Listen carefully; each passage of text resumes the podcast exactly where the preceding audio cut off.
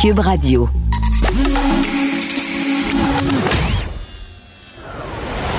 Pierre Nantel. Curieux, sympathique, informé. Pierre Nantel. Cube Radio. Bonjour tout le monde, bon mardi, un petit mardi matin un peu gris, un peu pluvieux, pas très chaud, euh, mais pas désagréable pour autant. Et par contre demain, que de belles journées en vue, mercredi, jeudi, des beaux euh, maximum de 22, 25 degrés avec du soleil. On aime ça comme ça. Et euh, par contre, ben il y a peut-être bien du monde comme moi qui sont couchés un peu tard parce qu'ils ont voulu quand même voir ce qui se passait du côté de Las Vegas avec le Canadien. Et puis, ben Maude, toi, je pense pas que t'as écouté le parti jusqu'à la fin, mais t'as vite, vite, compris qu'on n'était pas de taille là, pour euh, le match d'hier. Ben, c'était, c'était surprenant la première période. Là, ça jouait. euh, Oui, c'est vrai. J'avais, ça, jouait, ça jouait dur dans les coins. Ouais. Euh, mais, comme à c'était- 13-14e minute, euh, il y a eu un but Ouais. qui a déstabilisé euh, Carey Price. Un but tiré de loin, un lancer frappé. Moi, j'ai l'impression que c'est bien rare qu'un lancer frappé, ça score. Mais ça score hier. Mhm. Puis dans un texte là, ce matin de journaliste du, du journal de, de Montréal, on dit on a compris du côté des Knights ce que les Jets ont jamais réussi à comprendre que Carey Price on peut pas le battre sur un lancer direct. Donc ce sont des, des buts avec des lancers euh, voilés où il y avait euh, exactement dérivés où il y avait peut-être confusion devant le filet où ça s'est produit. Euh, donc euh, défaite de 4-1, le seul but qui a été marqué par Cole Caulfield qui euh, en était à son premier but dans les séries Ben oui. euh, officiellement dans sa carrière. Sa famille, en plus, était présente sur place. Là, sa maman qui a versé quelques larmes. là, puis une cinquantaine de secondes après, par contre, se sont fait marquer un nouveau but de la part des Golden Knights. Mais je sais pas si tu as vu le, le début de match, euh, l'avant-match, en fait, là, avec Non. les hymnes nationaux et tout, là, le gros spectacle. Là, écoute, c'est c'est Vegas. Pyrotechnie Las Vegas. Pyrotechnie, du feu, des tambours, des cheerleaders. Envoyez donc. Ça Des faisait gladiateurs. Vegas. C'était Ouais. très, très Las Vegas, effectivement. Là, on rigole, mais on est tous très préoccupés. Et, toi, t'as as, l'air choqué de cette nouvelle qui arrive de Québec. Il y aurait donc eu un meurtre à Québec et on parlerait clairement ici d'un homme qui dit avoir Il a tué lui-même sa conjointe et il est venu se livrer aux policiers. Donc, ce serait, oui, tu l'as dit, le 13e féminicide de l'année au Québec qui pourrait bel et bien avoir eu lieu à Québec cette nuit. Euh, il y a un appel qui a été placé vers 2 heures du matin pour rapporter une chicane de couple dans un appartement à Limoilou. Les policiers se sont déplacés, ont découvert à leur arrivée le corps d'une femme âgée dans la cinquantaine et comme il y avait des marques de violence visibles, on a procédé à un déploiement policier en conséquence qui est toujours en cours là, présentement. Selon le service de police de la ville de Québec, le suspect, un homme dans la trentaine, s'est présenté dans un poste de quartier vers 4 heures du matin. Après avoir été rencontré par les enquêteurs, il a été arrêté et devrait faire face à une accusation de meurtre. Le SPVQ traite ça comme un dossier de violence conjugale, euh, selon les informations qui viennent tout juste d'être rapportées à TVA. 13 féminicides en un an. C'est énorme. Juste hier, on avait le texte de Geneviève Peterson qui nous disait, qui nous racontait l'histoire d'une femme qui dit j'aurais pu être la 13e. Puis aujourd'hui, on se dit, ben finalement, ça n'aura Ouais. pas été elle, mais il y en a 13. Moi, ça vient, ça vient vraiment me chercher. On n'est Ouais. même plus capable de les compter sur les, sur les doigts de nos deux mains. Ça n'a ça, pas de bon sens. Puis euh, actuellement, la pandémie a peut-être un peu le dos là-dessus, mais très clairement, les hommes au Québec, on a, un enjeu avec, euh, avec la femme, avec ce qu'elle représente, avec notre dépendance à son amour. Si on l'a pu, on l'accepte pas, qu'on a souvent entendu parler de ça, comme aller chercher de l'aide, les gars. C'est pas sain, cette histoire-là, effectivement. Bon. Et puis, euh, tout ce temps-là, par contre, euh, on, on en parle de moins en moins de ces gens-là qui sont euh, des, des conspirationnistes, mais là, euh, c'est du sérieux. C'est une avocate qui s'est dit anti-vaccin à maintes reprises sur les réseaux sociaux, qui nous, qui nous écrit souvent d'ailleurs. On la voit souvent que Lauriane Blais. Exactement. Donc, c'est un article du Journal de Montréal ce matin qui raconte euh, cette histoire-là. là. Donc, Maître Gloriane Blais, une avocate de Lac-Mérantic euh, qui se vante sur les réseaux sociaux d'être anti-vaccin. Euh, puis, elle est loin de faire l'unanimité auprès de ses collègues. On s'entend. Le journal a appris a plusieurs d'entre eux qui ont déposé une plainte contre elle au barreau du Québec. Euh, cette femme-là pratique à son compte depuis à peu près euh, 20 ans, un petit peu plus. En décembre dernier, elle a été vue euh, notamment elle, dans une manifestation anti-vaccin où elle a même reçu une contravention. Donc, elle n'est pas à ses premiers, euh, à ses premiers pas avec la cause anti-vaccin. Euh, maintenant, Maître Blais fait jaser pour une publication Facebook une vidéo dans laquelle elle demande carrément au gouvernement de suspendre les injections expérimentales de la COVID-19. Les injections expérimentales étant les, vaccins. Mhm. Euh, elle dit, vous avez pris la première injection contre la COVID-19, ben, vous allez réussir à vous pardonner, mais là, ce qui est important, c'est de vous mettre, euh, de vous remettre assez rapidement en question pour protéger nos enfants. Euh, ça fait partie donc de sa vidéo. Des avocats souhaitent que le barreau agisse rapidement puisque selon eux, elle enfreindrait carrément le code de déontologie avec ses pseudo-avis juridiques aussi sur Facebook qui vont contre la science, qui vont contre le gouvernement. Le barreau affirme qu'il ne peut pas commenter la situation particulière d'un membre ou les opinions qu'il émet sur la place publique. Euh, il y a le journal qui a aussi appris que Gloriane Blais fait désormais l'objet d'une plainte disciplinaire euh, déposée le mois dernier par le bureau du syndic pour manque à son devoir de soutenir les tribunaux. Eh là là. On pensait qu'on avait fini avec ce genre de mouvement-là, hein, quand on voit en plus que Maxime Bernier a été arrêté euh, dans son... Devant les Kodak en donc. Au, au Manitoba, c'est comme... Il me semble que c'est assez clair, là, que... Et d'ailleurs, le ministre Dubé, euh, hier, qui réagissait aux vœux euh, de M. Legault de voir plus de monde au, au, Centre Bell, puis il disait, oui, mais le, la clé, c'est la vaccination. Et il réitérait un chiffre intéressant qui est sorti, que 75% des gens, des nouveaux cas de COVID sont des gens qui n'ont pas été vaccinés. Ouais. Ça en dit long quand même, honnêtement. Alors, euh, c'est un peu surprenant d'entendre encore cette histoire-là. Puis on n'en revient toujours pas à quel point c'est le... C'est le branle-bas de combat, c'est cas de le dire, du côté de l'armée canadienne. Le ministre euh, Sajan qui euh, semble impassible, on dirait on dirait un marsupilami qui bouge pas, puis il fait comme Ah ouais, ah ouais, faudrait bien faire quelque chose, faudrait bien faire quelque chose. On a peine à croire que cet homme-là est un homme militaire qui a fait face à l'action, puis qui a dû prendre des décisions rapides. Je veux que non. Qu'est-ce qui s'est passé entre sa carrière militaire et aujourd'hui?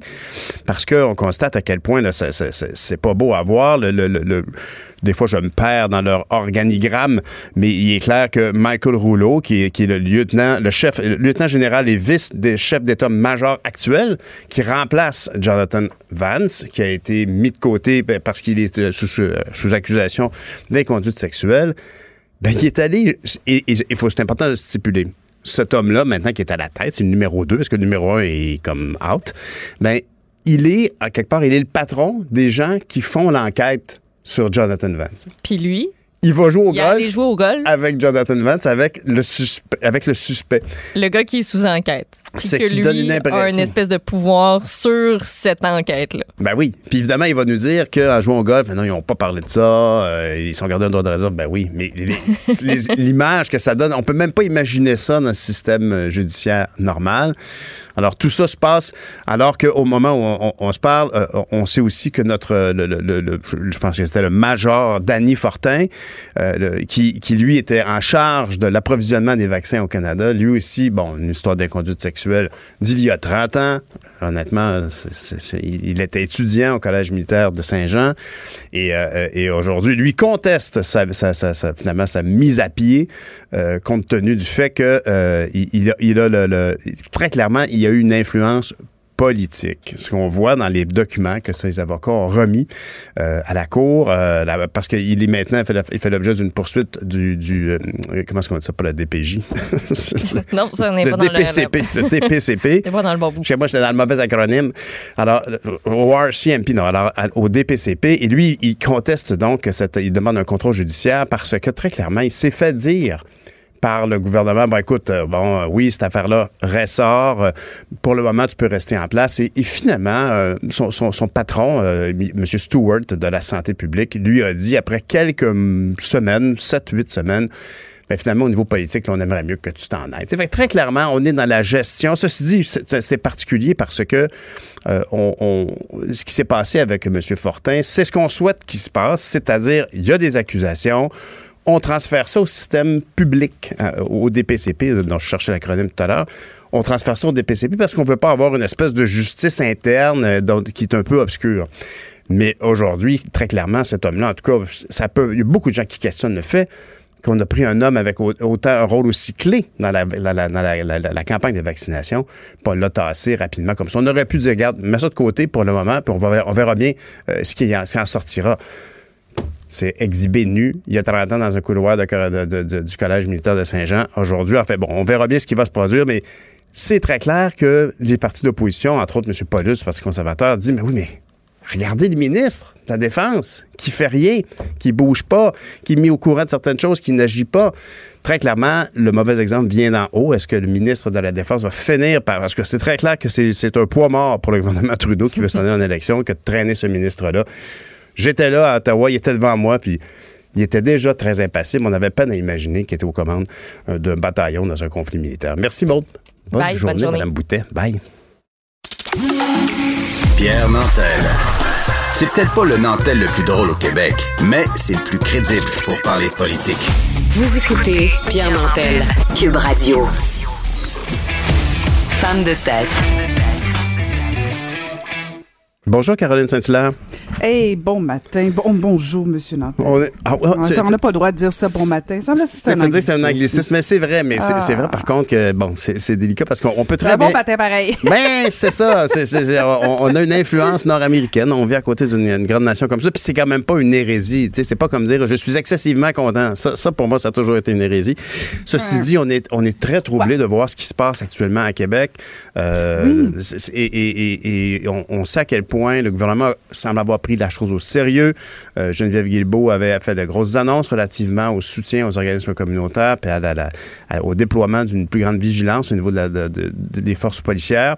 Euh, c'est précisément de ça dont on veut se parler ce matin parce que nous sommes de Longueuil, euh, tous les deux. En fait, peut-être maintenant tu habites en Estrie, mais tu es très familière avec les enjeux. Et Fadi Daguerre, le chef de police de Longueuil, a, amené une approche, en fait, un projet pilote qui semble avoir trouvé le, le- soutien de Geneviève Guilbeault la sécurité publique.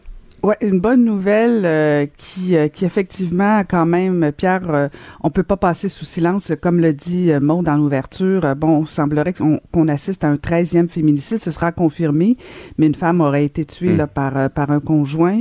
Et effectivement, est-ce que ce genre d'initiative-là pourrait aider justement à un peu peut-être, disons, prévenir ce genre euh, de crime-là. Ouais, on, on verra, mais en tout cas, c'est certainement pas inutile. Effectivement, hier, Geneviève Guilbeault en a fait l'annonce avec Lionel Carman. Euh, dans le fond, c'est un projet pilote euh, que euh, qui, qui, qui va être accordé à, à l'agglomération de Longueuil avec Fadi Daguerre, qui est le chef de police de Longueuil euh, depuis 2016.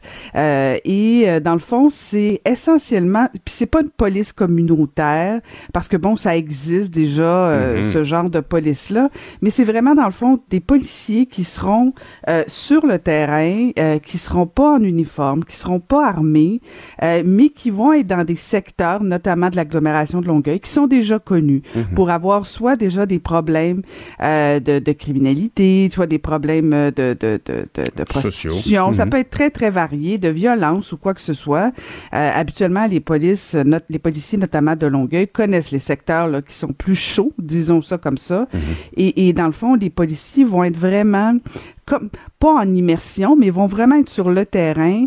Euh, dans le fond, ils seront pas euh, au service du 911. Et, et la moitié, dans le fond, ce que veut le gouvernement du Québec, c'est que la moitié des policiers répondent au service 911 et l'autre moitié sera vraiment dans la communauté, en train justement de, de jaser, de regarder ce qui se passe, euh, de peut-être prévenir, de faire un peu de, de pédagogie aussi.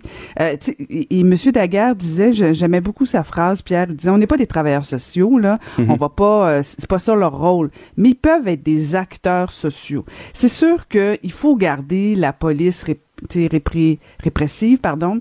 Euh, il faut garder cet aspect-là. Les forces de l'ordre, là, avec, Il faut, euh, oui, il faut que, faut que la police incarne quand même une autorité, euh, mais elle peut aussi euh, amener une approche différente. Et c'est ça la force de Fadi Daguerre.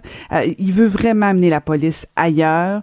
Euh, ça empêche pas, là, puis je le répète, là, il va y avoir, puis il faut que ça reste euh, cet aspect-là, mais d'avoir cette police-là plus, plus accessible, plus pédagogue euh, qui qui est vraiment plus dans le milieu parce que euh, c'est pas toujours des criminels notoires euh, des criminels euh, de de génération en génération Mhm. t'as des fois aussi des gens qui ont des tu des mauvaises passes qui ont des mauvaises fréquentations qui des fois ont juste besoin de rencontrer la bonne personne au bon moment et peut-être que ces policiers là peuvent Influencer, faire là. une- Oui, pour influencer le parcours de la personne, bien sûr. oui, puis puis si on change l'image l'image de la police, parce que c'est ça essentiellement que Mme Guilbeault disait hier, euh, c'est changer l'image générale de la police, tu sais, parce que si à chaque fois dans ta tête, tout ce que tu vois, c'est euh, euh, répression, police, c'est comme toujours un aspect négatif, c'est pas ta, ton premier réflexe quand soit que tu as un problème ou que ça va pas bien, que t'es pas nécessairement à l'étape d'appeler le 911, tu vas pas justement te mettre nécessairement à vouloir jaser avec un, un policier ou une policière. Oui, et, qui, qui, qui débarque chez vous avec, euh, avec un walkie-talkie, le fusil, c'est, il y, a une image, il y a un, stéréotype évidemment, mais disons que c'est pas des conditions idéales pour échanger, alors qu'effectivement, ce que tu amènes ici comme point de vue, c'est qu'il y, a une prévention qui vient avec le dialogue. C'est ça qui est, une vision qu'avait fait la guerre, ça. Et, et ouais, ah, oui, tout à fait, tout à fait. Puis euh, c'est un homme exceptionnel. D'ailleurs, je, je, me vante toujours euh, de l'avoir nommé à l'agglomération de Longueuil, mais mes blagues à part. Euh, non, mais en fait, tu vois, son, je pense que son mandat vient à terme. Il avait été nommé en 2016 pour cinq ans. J'ose espérer que l'agglomération de Longueuil va le renommer. sinon, sinon, écoute, il faut pas se priver d'un homme comme ça. C'est c'est vraiment une approche différente.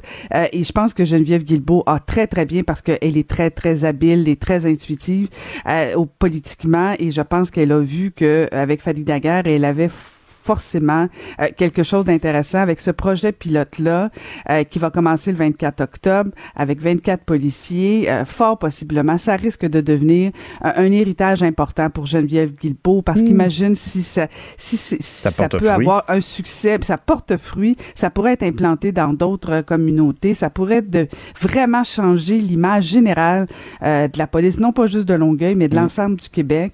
Alors ça peut, ça peut devenir intéressant. Donc quand même presque 4 millions de dollars d'investis dans ce projet pilote-là, qui espérons effectivement donneront euh, des fruits euh, et qui vont changer cette image, changer la culture de la police euh, et, qui soit qui soit vraiment plus plus implantée dans la communauté et qui deviennent dans le fond des, pas juste de la police de proximité, mais vraiment qui puissent désamorcer, qui soit qui, qui soit en amont, pas toujours juste mhm. en réaction. Tout à fait. Ben, tu as bien raison d'être fière, Caroline, parce qu'effectivement, c'est un peu comme si M. Daguerre, en tant que policier puis chef de police lui-même, a sa vision de ce que d'autres appellent defund de police, c'est-à-dire que cette nouvelle définition du rôle, de la façon de travailler de la police dans ces communautés. Euh, vraiment, bravo, Caroline, tu Tu parlais de fruits. Tu parlais de, est-ce qu'on va récolter des fruits, mais parlons d'agriculture urbaine au Grand Marché du ben côté de la ville de Québec, toi. Oui, oui, j'ai vu ça passer euh, dans le Journal de Québec et je trouve que c'est une initiative qui mérite d'être soulignée parce que, bon, des fois, on chiale, des fois, on dit qu'il y a des affaires qui sont pas bonnes. Euh, et là, le maire de, Québec a annoncé ça euh, à l'Expo Cité. Il va avoir un centre d'agriculture urbaine et horticulture, agriculture. Donc, la ville a investi 135 000 C'est un peu, dans le fond, pour apprivoiser l'horticulture, l'agriculture. On l'a vu, là, et j'en fais partie. On, on, fait plus de, on fait plus de, de, de, Mhm. Euh, on, veut aussi être un petit peu plus autonome au niveau alimentaire. Moi, je me suis lancée dans les poules, mais tu sais, les gens veulent planter des choses pour pour davantage consommer. Tu sais, on veut plus juste planter des belles fleurs. Euh, oui, on en veut, mais on veut aussi des choses utiles. On veut avoir des fruits, des légumes, mais en même temps, on sait pas toujours comment aborder ça. Et je trouve que c'est une belle initiative. Ça va être à l'exposition, en fait, au Grand Marché de Québec, là, pour les gens de Québec qui connaissent très bien. Euh, et, je trouve que quand on a des questions sur l'autonomie alimentaire. Et, ça, a une approche aussi au niveau du respect. Puis là, je sais que je vais toucher une corde sensible chez toi. C'est toute la question du respect euh, de, de la nature, le respect de la chaîne alimentaire, le respect aussi des animaux. C'est aussi une zoothérapie absolument extraordinaire. Mais tu sais, avant de te lancer, d'en dire, OK, je vais aller m'acheter trois poules, ben, il y a, c'est comment tu fais concrètement? C'est sûr que tu as, des applications, as, tu peux aller sur Internet, mais il n'y a rien comme quelqu'un qui l'a vécu, qui donne des trucs. Euh, et je trouve, écoute, je pousserais même plus loin, Pierre. Je pense qu'on devrait voir ça dans les écoles aussi, parce que quand tu vois euh, d'où vient ton œuf, on dirait que tu prends conscience aussi de la chose. Tu fais plus attention euh, aux animaux, tu fais plus attention à ce que tu manges. Il me semble que ça passe par là. Alors voilà, bravo à la ville de Québec pour cette belle initiative-là. Peut-être que d'autres villes vont copier cette idée-là. Pourquoi pas? Quand on a une bonne idée, on la copie. as un très large champ d'intérêt, Caroline. Et puis d'ailleurs, on parle de toi dans, la, dans, le Journal de Montréal ce matin, entre autres, parce que tu vas co-animer l'émission du Retour à la maison avec Verdun Étienne. Wow! je, pensais avoir je pensais prendre un petit été de vacances cette année. Puis là, ben, quand Cube m'a appelé pour me demander si je voulais animer avec Verdun, je peux pas dire non. Pierre, tu le sais comment j'ai eu un coup de foot pour Verdun Étienne euh, hmm. en pleine pandémie.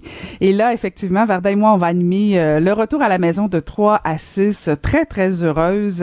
Écoute, je sais pas comment je vais m'en sortir, mais je pense qu'on va avoir du plaisir parce que vraiment, euh, oui, on est vraiment deux bêtes complètement différentes, mais en même temps, beaucoup, beaucoup de passions communes, beaucoup d'intérêts communs. je pense qu'on va jaser fort. On va avoir des chroniqueurs aussi absolument extraordinaires, que ce soit Jordan Dupuis, Elias Streliski aussi va venir nous hmm. parler. Marc Laverdière, je te parlais de hmm. plantes puis tout ça. Ben donc, on va s'amuser avec Marc aussi. Et bien sûr, tu comprends bien que 3 à 6, j'ai choisi ce créneau-là volontairement pour qu'on puisse parler un petit peu de vin, d'alcool et tout ça. Donc, euh, je pense qu'on va bien s'amuser cet été. Il n'y a pas de euh, doute là-dessus. ce qui vous caractérise, mais ce qui vous caractérise toutes les deux, c'est le franc-parler. Ça, c'est très clair. Ah Alors, oui, hein, félicitations. pas pensé ça de moi. oh, bonne journée, Madame Saint-Hilaire. La ben, oui, je vais faire ça tout l'été. Je vais attendre. OK, bye. merci. À Salut, bonne journée. Pierre Nantel. Une voix aussi douce qu'une fraîche odeur de café. On se tanne jamais. Vous écoutez Pierre Nantel. Culture et société. Culture et société, exceptionnellement encore aujourd'hui avec Jordan Dupuis. Bonjour Jordan. Salut, bon matin, Pierre. Ben, bon matin à toi. Il paraît que c'est un anglicisme. Alors, bonne journée et puis euh, bon appétit pour ton déjeuner. Je ne sais pas comment le formuler. Hey, tu peux me parler des finissants du primaire qui ont un party, une espèce de party de finissants virtuel aujourd'hui? Hey, je trouve que c'est tellement une belle initiative. Euh, on a parlé durant la dernière année beaucoup de résilience, de s'adapter, de changement. On a tous trouvé ça très difficile, la pandémie, en tout cas particulièrement de, de, mon côté. Il y a eu des, il y a eu des semaines où, où c'était assez difficile, mais je trouve qu'on ne félicite pas assez les jeunes qui en ont fait énormément beaucoup durant la pandémie. Hmm. Donc, euh, c'est une initiative de notre cher Pascal Morissette, donc cet ambassadeur des Maisons des Jeunes du Québec, qui aussi créé, on se souvient, euh, juste pour ados. Alors, il a décidé de créer un gros party virtuel pour les finissants du primaire.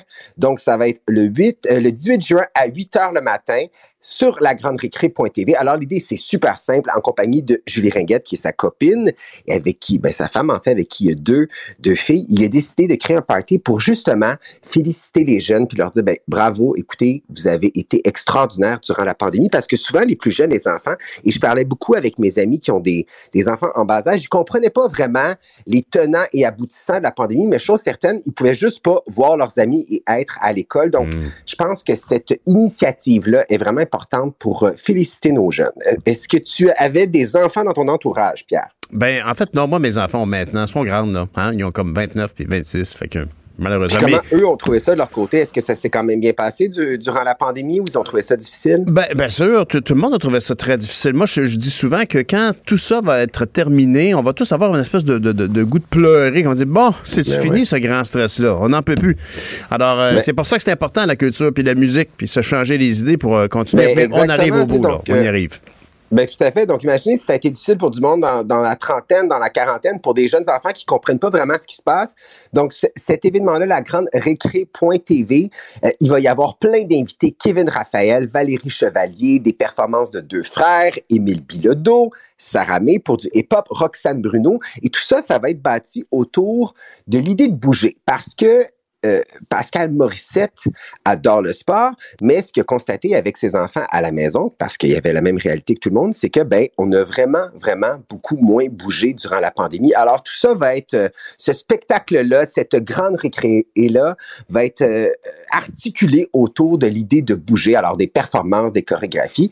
Alors si vous avez des enfants à la maison, vous êtes un ou une enseignante, vous pouvez vous connecter déjà d'avance sur la grande pour vous mettre dans, dans l'ambiance de ce gros party-là qui va réunir des milliers et des milliers de jeunes du Québec. Donc, le vendredi 18 juin, 8h, la grande récré.tv. TV. On leur souhaite. On leur souhaite un peu d'insouciance. Et pour les plus grands, ben, il y a le Festival d'été de Québec hein, qui fait passer de 250 à 500 le nombre maximal de spectateurs qui vont pouvoir assister Hey, en ça, personne au C'est vraiment concert. une excellente nouvelle. On est vraiment content parce que 250, euh, pour ceux qui sont allés au Festival d'été de Québec, il y a du monde à la messe. Mm. Alors là, de, de passer de, de, de, spectacle de foule à 250 personnes en salle, donc ça se passait déjà au manège militaire, euh, c'était déjà pas gros et les billets se sont envolés vraiment à la vitesse de l'éclair pour cette euh, programmation-là qui est 100% québécoise. Et là, les mesures sanitaires, Pierre, permettent d'augmenter le nombre à 500 personnes. Alors, il va y avoir une deuxième vente de billets. Ça va se passer euh, ce jeudi midi, donc sur le feq.ca. Et là, est-ce que tu sais qui on va avoir la chance de, de voir en spectacle? En spectacle quand même intime. Il faut dire qu'une salle de 500 personnes, c'est pas gros. Ça commence avec celle-ci.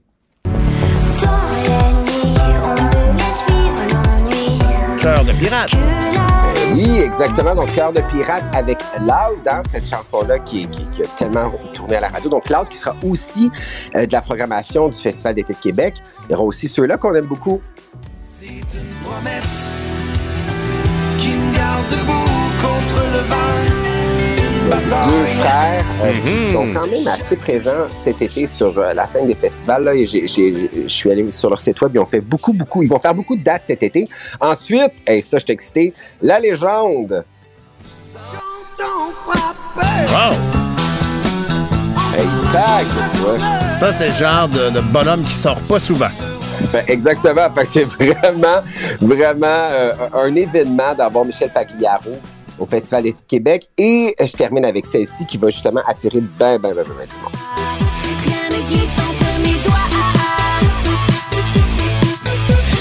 Alors, Marie-Mé. Bien sûr. Il y aura aussi euh, Clay and Friends, Steve Hill, Émile Bilodeau, Claude Pelgag, Paul Piché, Tire le Coyote, Steve Hill. Donc, c'est une programmation qui est 100% Québec.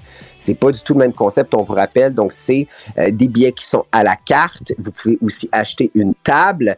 Il y a des spectacles qui sont à la fois en salle, au manège militaire et d'autres spectacles qui vont être exclusivement ou sinon en simultané en web diffusion. Donc, c'est ce jeudi midi sur le feq.ca. Donc, je vous, je vous conseille là, de vous connecter à, à 11h30. Ben, c'est clair, parce que ces billets-là vont s'envoler rapidement, même si, comme tu le dis, euh, on est passé, ça demeure un spectacle fort intime. Là, de, de- on est à 500 personnes pour des spectacles de cette Ben, qualité. vraiment, là, on passe de, Faut en de, de, profiter. de, de, de spectacles à milliers de personnes à 500, à 500 personnes. C'est quand même encore très peu. C'est le grand classique des spectacles d'été, euh, le Festival d'été de Québec. Hey, merci beaucoup, Jordan. À demain. Bye, bonne journée. Merci, ciao. Salut. Pour une écoute en tout temps, ce commentaire d'Anaïs Gertin-Lacroix est maintenant disponible dans la section balado de l'application et du site cube.radio. Tout comme sa série balado, Culture d'ici, un magazine culturel qui aligne entrevues et nouvelles du monde des arts et spectacles. Cube Radio.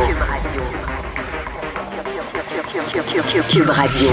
En direct à LCN. Moi, Pierre Nantel à Cube Radio. Salut Pierre. Bonjour, Jean-François.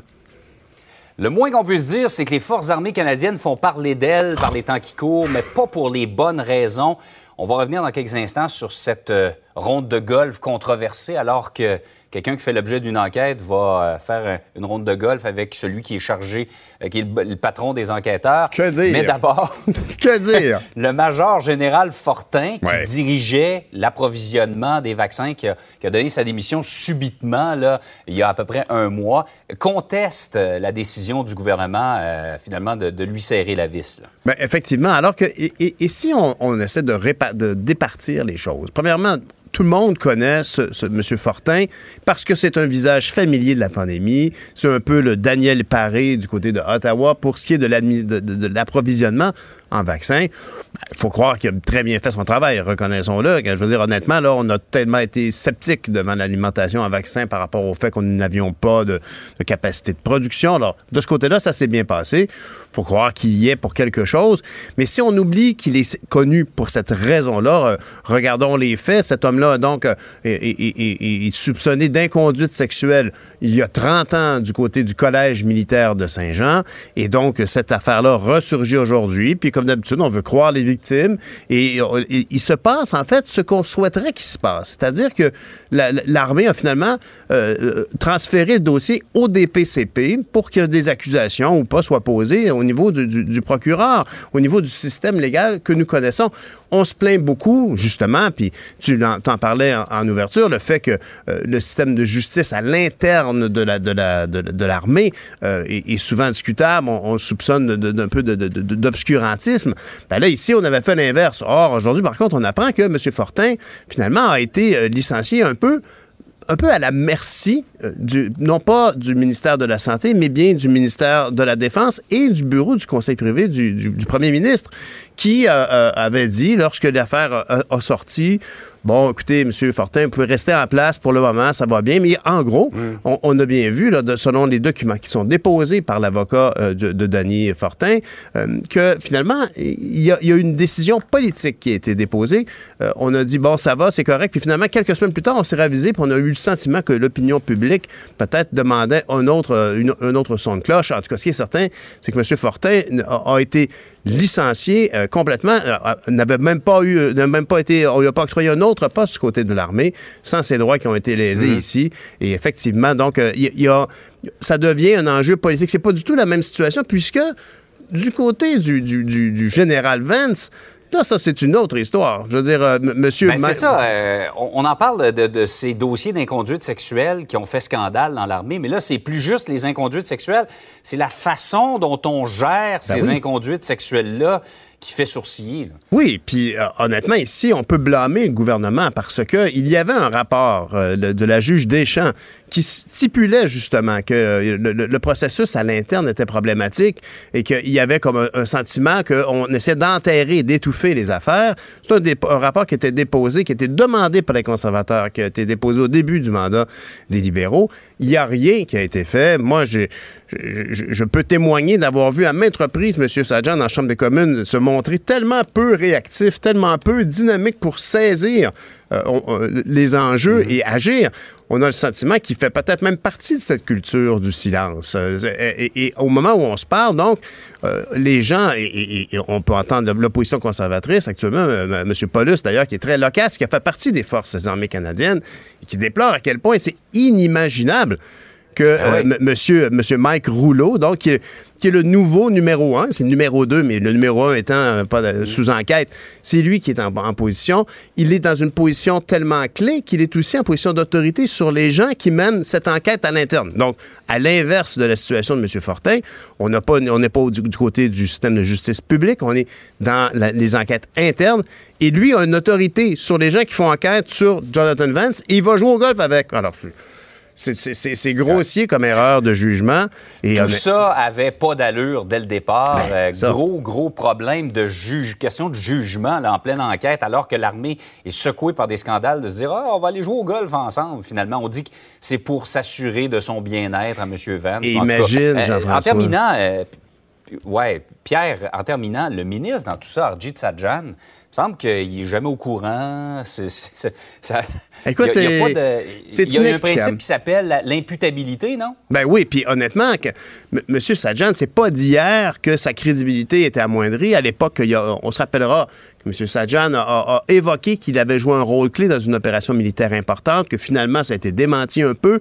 Alors, euh, il- il- parfois, est-ce qu'il est trop, justement, trop de l'interne? Est-ce qu'il fait trop partie de cette culture-là? En tout cas, ce qui est certain, c'est que c'est un, c'est un lourd passif pour le Parti libéral d'avoir M. Sajjan dans son équipe qui très clairement a, a- a contribué à donner cette impression d'inaction, de consultite aiguë, parce qu'il faut se rappeler qu'après avoir resté assis sur le rapport de la juge Deschamps, on a demandé à, à- à- à la juge Arbour, Louise Arbour, qui, qui a une crédibilité sans faille, de- d'entamer un autre rapport sur le même sujet. C'est- inexplicable. Les tablettes sont grosses. On en dépose beaucoup des rapports à Ottawa. Ça n'a aucun sens. On va en manquer de tablettes à un Oui, moment c'est donné. ça. Pierre, passe une belle journée. Bonne journée, vous autres aussi. Bye. Salut. Pierre Nantel. Une voix aussi douce qu'une fraîche odeur de café. On se tanne jamais. Vous écoutez Pierre Nantel. Le, le commentaire de Michel Girard. Une vision des finances pas comme les autres. Bonjour, Michel. Salut Pierre. Je parlais avec Jean-François Guérin de ce qui se passe à Ottawa, puis je me souviens d'ailleurs qu'à une certaine époque, le gouvernement canadien trouvait qu'au Québec, on, on exagérait avec nos fonds de travailleurs. C'est vrai qu'on est, les fonds de travailleurs sont très populaires au Québec. Les gens investissent beaucoup. Et d'ailleurs, ce que tu nous mentionnes ce matin, c'est que on peut plus contribuer au fonds, euh, au fonds des travailleurs de la FTQ. Mais on peut Ben non, contribuer à un autre ils ont fonds. dé- Ils ont ouvert parce que bon, ils avaient atteint. euh, la façon dont ça fonctionne, c'est que ils ont euh, bon, ils ont une certaine somme, puis euh, c'est- relatif, c'est plafonné euh, ce qu'ils peuvent récolter euh, euh, en cours d'année euh, comme contribution au REER, et puis parce que c'est plafonné par rapport aux investissements qu'ils peuvent faire. En tout cas, toujours est-il que euh, les deux fonds, euh, bon, euh, ils avaient atteint le- leur objectif là, pour la, le REER euh, 2020, et euh, donc là, on ne pouvait plus y contribuer jusqu'au 1er juin. C'est parce que leur année financière, ça fonctionne toujours euh, du 1er juin au 31 mai. Alors, et euh, mais ils ont ouvert euh, évidemment la possibilité d'investir dans les fonds de travailleurs. À partir du 1er juin, puis le fonds de la FTQ, écoute, ça a pris dix jours que déjà ils avaient atteint, c'est tellement rendu populaire, qu'ils avaient atteint leur milliard de dollars de contribution. Imagine-toi, là, en dix jours, toi, ils ont ramassé euh, un milliard. Là. Wow. Euh, oh oui, c'est ça. Alors donc, euh, c'est fermé. Tu peux plus contribuer au fonds de la FTQ pour euh, l'année en cours, c'est-à-dire jusqu'au 31 mai euh, 2022. Cependant, euh, il reste le son, son petit frère, son, son petit cousin, euh, fonds d'action de la CSN, euh, c'est encore possible d'y contribuer. Ça, pourquoi j'ai fait cette, je fais cette chronique ce matin, c'est que euh, ce qu'il faut savoir, c'est qu'eux autres, ils révisent le prix de leurs actions, les deux fonds, là, euh, deux fois par année. C'est-à-dire euh, au 30 novembre de chaque année, premier semestre, puis au deuxième semestre, euh, au 31 mai. Donc, euh, et la révision du prix va se faire en ce qui concerne Fonds d'action le 23 juin. Donc, le 23 juin prochain, là, dans quelques jours, là, euh, ils vont réviser leur prix. Et euh, tandis que le fonds FTQ, son prix va être révisé au 30 juin. Mais pourquoi je- j'insiste les gens, s'ils veulent investir euh, dans un fonds de travailleurs, ben écoute, ce qui arrive, c'est que le prix de l'action, c'est sûr qu'il va monter à partir du 23 juin. Ah, fait que tu as un gain immédiat. Si tu l'as acheté avant la hausse de prix, pif, tu peux revendre à- à- Ben, avec un ben, bon c'est sûr qu'il va monter parce que, regarde, tu as juste à voir euh, la forte hausse euh, que, que- que les marchés euh, boursiers ont généré, euh, ont généré au cours du, du semestre qui s'est terminé le 31 mai. Regarde, la bourse canadienne a monté de 16% New York de 17 L'IQ 120, l'IQ 120, c'est un indice québécois des entreprises, 120 entreprises québécoises qui sont inscrites à la cote de la bourse de Toronto. Euh, en six mois, ça a augmenté de 18% Bon. Alors, puis euh, il y a- il y a un autre indice, tu vois, le- ce qu'on appelle le BMO de la Banque de Montréal, des petites compagnies québécoises là, à petite euh, capitalisation. Hausse de 26 Wow! C'est énorme, ce c'est super. ben, c'est, énorme. Alors, ce qui laisse entendre euh, que les deux fonds de travailleurs, c'est certain qu'ils vont rapporter un rendement appréciable lorsqu'ils vont dévoiler leur nouveau prix euh, le 23 juin, je le rappelle, pour Fonds d'action. Alors, si tu es intéressé, si tu veux investir dans un fonds de travailleurs... Je suis intéressé. Je suis intéressé. Ouais, ben c'est ça, mais il faut que tu le fasses avant le 23 juin, là.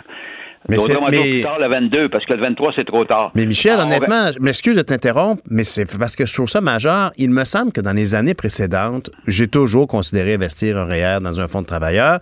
Et souvent, le fonds de la FTQ fermait, entre guillemets, plus tôt que le fonds d'action de la CSN. Mais ça se passait quand même à l'automne, ça. Ah, généralement, il, il, il ferme l'accès vers en- au mois de décembre, Ben, plutôt, ou bien en janvier. Mais là, ce que tu veux, euh, euh, ils sont rendus très populaires. La raison est simple. Hein.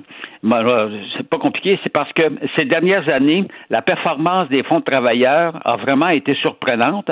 Et puis, tu peux les comparer au rendement des fonds communs de placement équilibrés. Alors, mais ce qui arrive, c'est qu'ils sont devenus très compétitifs. Mais leur popularité est due au fait que quand tu investis euh, dans les fonds de travailleurs, tu as droit à un crédit d'impôt de 30% Donc, en partant, tu pars avec un avantage de, de, de, de 30% Or, euh, donc, c'est c'est très avantageux. Puis, en plus, autre avantage, euh, ben, c'est que les fonds de travailleurs, eux, euh, euh, 60, 60 à 70% de ce qu'ils ramassent comme capital est investi dans la PME québécoise, comprends-tu? Ouais, ça n'a que qui- des vertus, cette affaire-là, là, honnêtement. Donc, il faut vraiment, pour tous ceux qui l'ont fait dans le passé puis qui croyaient avoir jusqu'à l'automne, c'est maintenant qu'il faut aller s'inscrire. Ben, si tu, ben, c'est-à-dire, si tu veux faire ton placement, bon, ah, regarde, tu peux toujours le faire après le 23 juin. Moi, moi ce que je dis, compte tenu du fait que l'action va monter, tu as Ben oui. avantage à le faire avant, là. Je rappelle aux gens qu'on peut investir au maximum dans les fonds de travail 5 000 par année, puis ça, te donne, donne droit à, à un crédit à, à des crédits d'impôt, 15% fédéral, 15% euh, provincial. En tout cas, bref. Très beau rendement euh, en partant. bon, c'est- Mhm. c'est le conseil du jour. Ben, t'as bien raison. Et puis, tu veux me, me glisser un mot parce que tu, tu sais que tout à l'heure, je vais avoir la chance de parler avec euh, le, le président directeur général du groupe Euh, qui, a écrit une lettre dans la section Faites la différence sur le, manque de travailleurs, puis à quel point on a besoin de plus d'immigrants pour combler les postes vacants. Oui, exact, exactement. C'est que M. Garneau, euh, euh, en fait, c'est une lettre qu'il m'avait envoyée à la suite de, ma chronique de la semaine dernière, intitulée Les nombreux dangers de la pénurie de main-d'œuvre, où je rappelais qu'il y avait 181 000 postes vacants. Alors, euh, lui, euh, puis ça, moi, moi j'adore ça quand des, des gens d'affaires qui sont impliqués dans le milieu, là, tu comprends-tu? Ben oui. Lui, là, il vit pour le vrai, le problème, là, puis c'est, puis c'est pas une petite, petite entreprise, là. Non. Alors, il y a- le groupe La Case de Saint-Hyacinthe, c'est 500 personnes là, qui travaillent euh, à, ce- à son usine euh, à, à Saint-Hyacinthe. En tout cas, au Québec, 500 Oui. personnes, 200 personnes aux États-Unis. Mais lui, en fait, ce que, ce que j'aime de cette lettre-là, c'est que c'est un cri du cœur, hein, où là, concrètement, il t'explique c'est quoi le problème? C'est clair. Puis lui, fait. ce qu'il dit, là, en somme, là, ben, je vais le laisser parler, évidemment, mais lui, ce qu'il dit en somme, c'est que, évidemment, on a un problème hein, pour combler nos postes vacants, et puis que lui, dans les années antérieures, euh, il avait réglé en, en partie son problème grâce aux nouveaux arrivants, comprends-tu? Ben oui. Puis ce qu'il dit, son clé du cœur, dans son clé du cœur, c'est que les immigrants, tu peux les intégrer dans les régions, comprends? Oui, beaucoup Et- plus et- facilement parce qu'il s'intègrent s'intègre dans le tissu social là-bas. Ben oui, tout à fait. Ben, tu as bien fait de, de lui conseiller d'écrire dans cette section-là. Ça nous va permettre de. c'est lui-même qui a pris l'initiative. Ben, en tout cas, ça, ça va nous permettre d'en parler plus ouvertement Voilà. là-dessus. Une belle histoire en plus, parce que c'est rare qu'on ait des belles entreprises qui Eh fournissent du, du mobilier de bureau, si j'ai bien compris, même aux États-Unis. Alors, c'est fantastique. Merci beaucoup, Michel. On se reparle demain matin. Bonne journée. Vous écoutez Pierre Nantel, Cube Radio. Le hockey a tellement évolué, les jeunes maintenant, ils ont des skills comme ça se peut pas. Puis ces kids-là, ils rêvent à... Jean-François Barry. Un animateur pas comme les autres. Bonjour, Jean-François. Bon matin, Pierre. Bon, je sais pas sous quel angle qu'on- entreprendre notre conversation. Toi, tu n'es pas surpris de ce qui s'est passé hier? Non, moi, je suis pas surpris du tout. Et puis, on Euh, parle évidemment du match euh, entre, entre Vegas et Montréal. Oui, et je vais le dire d'entrée de jeu. Donc, les Golden Knights de Vegas qui ont remporté le premier, euh, premier duel 4 à 1 hier contre le Canadien de Montréal, mais n'eût n'eût été d'un Price brillant qui a volé quand même quelques buts. Ça aurait pu finir 6 à 1. Là. Euh, écoute, on va, on va commencer du début. OK, on va y aller comme ça. Euh, show d'ouverture extraordinaire. Honnêtement, là, tu sais, Vegas fait- ne fait pas les choses comme les autres. Il y a, il y a- il y a des tam-tams, puis des faisceaux lumineux, puis ça dure une quinzaine de minutes, puis il y a une histoire, là, les, les Canadiens qui viennent troubler la paix du chevalier noir. Puis, tu sais, il y a- vraiment, là, c'est c'est hot comment ils font ça. Puis, tu sais, faudrait pas qu'on essaie de faire ça au aux Canadiens. On est, nous, on est plus dans la, dans la tradition, puis ça, puis c'est parfait. Mais Vegas étant une nouvelle équipe, puis étant Vegas, puis étant doré, puis envoyé donc, Ben oui. c'était vraiment quelque chose, le, le- le show d'ouverture. C'était c'était rafraîchissant de voir ça dans la Ligue nationale de hockey. Le, le- le match commence, Pierre, et le Canadien qui me surprend. Les cinq premières minutes, on est les agresseurs. Moi, je m'attendais à une petite tempête que Vegas allait sortir fort devant leurs partisans canadiens qui n'avaient pas joué depuis une semaine, mais ça a été l'inverse. Et c'est peut-être là que le match s'est joué pour le Canadien jusqu'à un certain point, dans le sens où le Canadien aime jouer avec l'avance. D'ailleurs, ça faisait sept matchs, six ou sept matchs consécutifs que le Canadien marquait le premier but. Sept matchs consécutifs que le Canadien marquait le premier but. Et lorsqu'on marque le premier but, on est différent. Parce que là, on compte sur Price, on ferme le jeu, on n'a pas besoin d'ouvrir, on n'a pas besoin d'aller marquer. Et on est très, très bon. D'ailleurs, ça faisait partie de la stratégie des Golden Knights. On l'a avoué là, euh, euh, dans, dans le- les, les échos d'après-match, que le but, c'était de marquer en premier. On savait que le Canadien était moins à l'aise dans ce rôle-là. Malheureusement, pendant ces cinq premières minutes-là, Marc-André Fleury a été très bon et il a refusé de céder. Donc, c'était toujours 0 à 0. Et là, tranquillement, les Golden Knights ont commencé à s'installer dans le territoire du Canadien. Puis on sentait que petit à petit, c'est eux autres qui prenaient le momentum. Et là, ils ont fait le, le fameux cycling. Je vais te reparler du cycling dans les prochaines minutes.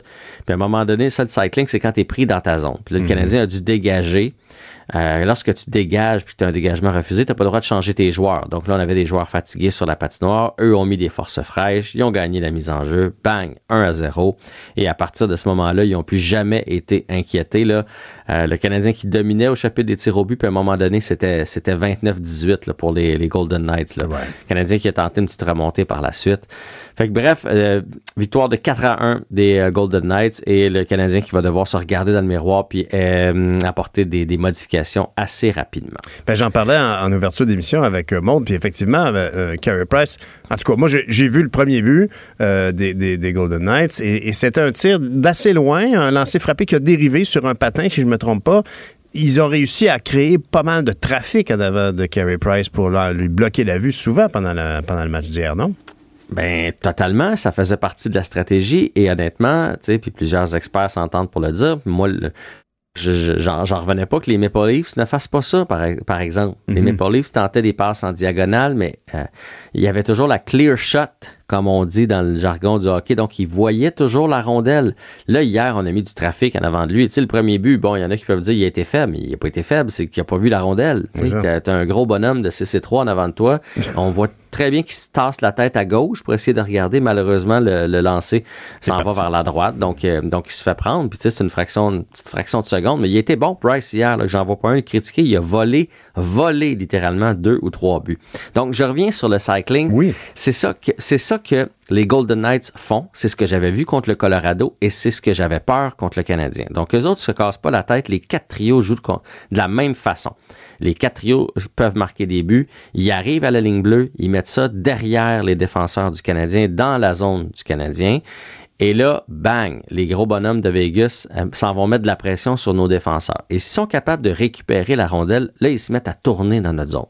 Ils tournent et les défenseurs des Golden Knights hier ont été excellents. Ils ont récolté plusieurs points. Donc, les autres, ils, embarquent dans l'attaque. Okay? Hier, là, ils ont trois buts, trois passes, les défenseurs des Golden Knights. Hmm. Ça vous donne une idée, là. Donc, les autres embarquent dans l'attaque et là, ça se met à tourner à 5. Okay? Et le Canadien, de la façon qu'ils défendent, c'est chacun son homme. Donc, toi, mettons, Pierre, tu as le numéro 5 à surveiller. Moi, j'ai le numéro 8 à surveiller. Puis Maude, là, qui est en avant de toi, a le 12. Puis, euh, puis Achille a le 14. OK? OK. On, a chacun, on a chacun nos joueurs. Puis fait que là, moi je, moi, je cours après le 8. Puis là, le 8 se déplace. Puis là, le 5 à la rondelle. Puis là, le 5 passe au 8. Mais là, ce qui est, ce qui est, ce qui est hot des Golden Knights, c'est qu'ils réussissent à se croiser. Ils réussissent à bouger. Souvent, là, le défenseur gauche va rester à gauche. Le défenseur droit Mhm, va rester à mhm. droite. Dans les équipes avec un peu moins de talent, c'est comme ça. Mais les Golden Knights se promènent. Fait que là, nous, on se parle. Là, à un moment donné, là, ton 8, euh, ton 5 est rendu de mon bord, mon 8 est rendu de ton côté. Là, on se parle. Euh, prends mon joueur. Euh, non, non, euh, reste de ton bord. Puis là, à un moment donné, qu'est-ce que ça fait? Ben, ça crée une confusion. On est tous les deux sur ton joueur parce que j'ai lâché le mien. Le se retrouve tout seul et il marque. Et hier, c'est arrivé deux fois sur deux débuts qu'il y avait deux joueurs des Golden Knights seuls devant Carey Price. Donc, on est cinq, sont cinq. Comment ça se fait qu'il y a deux joueurs seuls? C'était pas une échappée, là. Ils étaient installés dans notre zone. Ça veut dire qu'il y a des joueurs du Canadien qui ont été aspirés vers d'autres joueurs.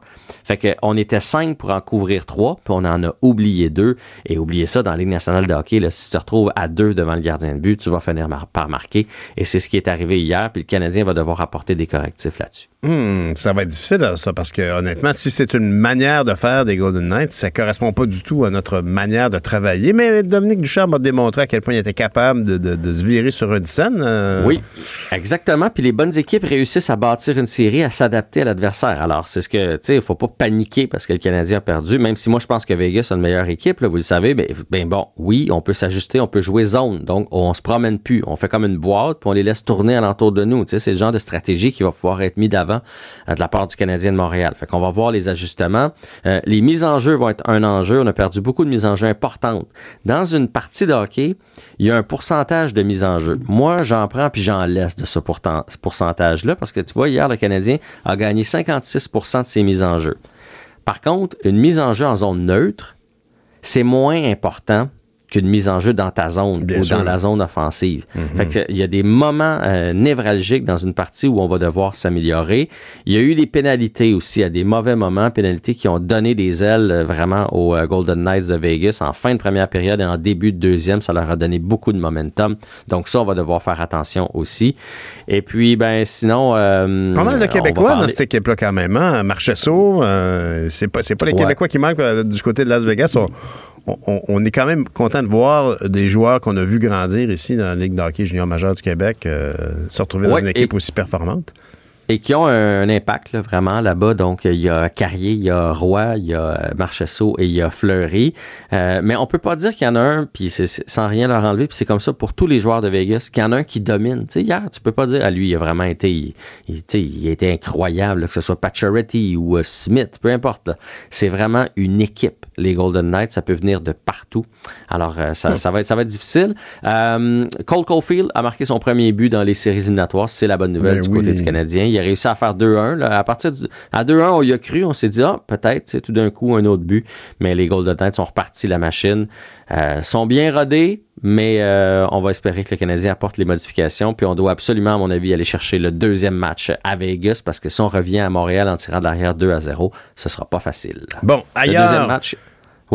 Ailleurs. Ben, je le juste dire que le deuxième Oui, match, c'est ouais. demain, en passant. Ben non, bien sûr. Puis euh, on, on s'attend donc à tout ce, ce- ce grand cirque-là débarque à Montréal, donc euh, j'imagine vendredi.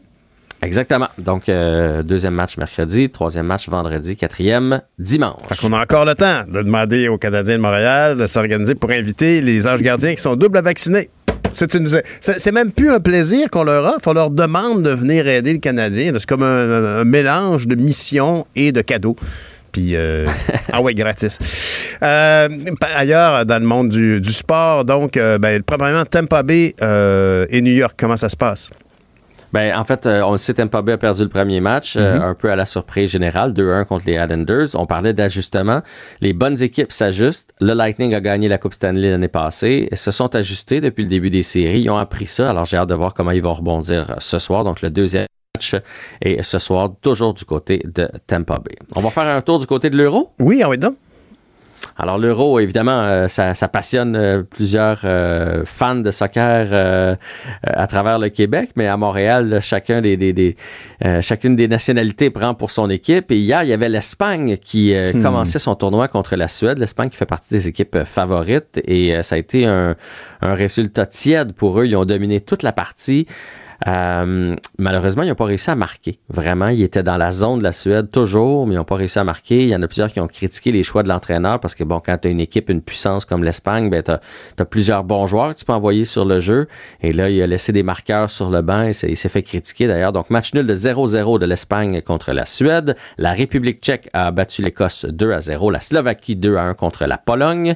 Et euh, aujourd'hui, donc, il y a deux parties seulement. La Hongrie contre le Portugal et la France contre l'Allemagne. Ça, ça va être un très bon duel, la France contre l'Allemagne. Deux bonnes machines, deux traditions de soccer. Et ça, c'est pour la planète foot. Et ce qui se passe du côté du football avec les Alouettes? Oui, ben écoute, j'en ai parlé vite vite avec Mario hier, mais je voulais le refaire si vous n'étiez pas à l'écoute ce matin. C'est une très bonne nouvelle. On va avoir la Ligue canadienne de football euh, cette année.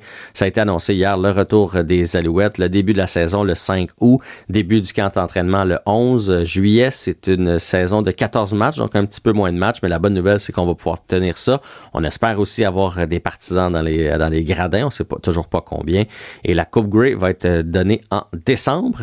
Et euh, toujours dans les bonnes nouvelles, euh, hier, euh, on a aussi annoncé le retour de l'Omnium euh, Banque Nationale, donc euh, le tournoi de tennis qui revient à Montréal au mois d'août. Et encore là, tout ce qui reste à définir, c'est combien de spectateurs on aura dans les gradins. Donc, on sent que la vaccination fait son effet, qu'on Ben sort de la pandémie, qu'il va avoir de l'action à Montréal. Et ça commence par le monde du sport. C'est de très, très bonnes nouvelles. Ah, Jean-François, vraiment, l'Omnium Banque Nationale, que il faut s'y habituer. C'était autrefois ce qu'on appelait la Coupe Rogers au Parc Jarry. Euh, et donc, je me souviens, tu nous en parlais un peu plus tôt en saison. euh, on évoquait peut-être de, le tenir ailleurs. Et c'était comme, euh, la, Coupe Rogers va être tenue ailleurs. L'Omnium Banque Nationale aurait pu être tenue aux États-Unis. Bonne nouvelle, ça revient chez nous. Il paraît que c'est un événement à pas manquer pendant l'été. C'est vraiment une expérience unique. Merci, Jean-François. On se reparle demain matin. À demain, puis il faut pas, faut pas lâcher, faut pas désespérer. Il faut, faut croire en notre équipe puis euh, aux modifications que le Canadien peut apporter d'ici là. T'es tellement philosophe. Salut, bonne journée. Bye. Pierre Nantel.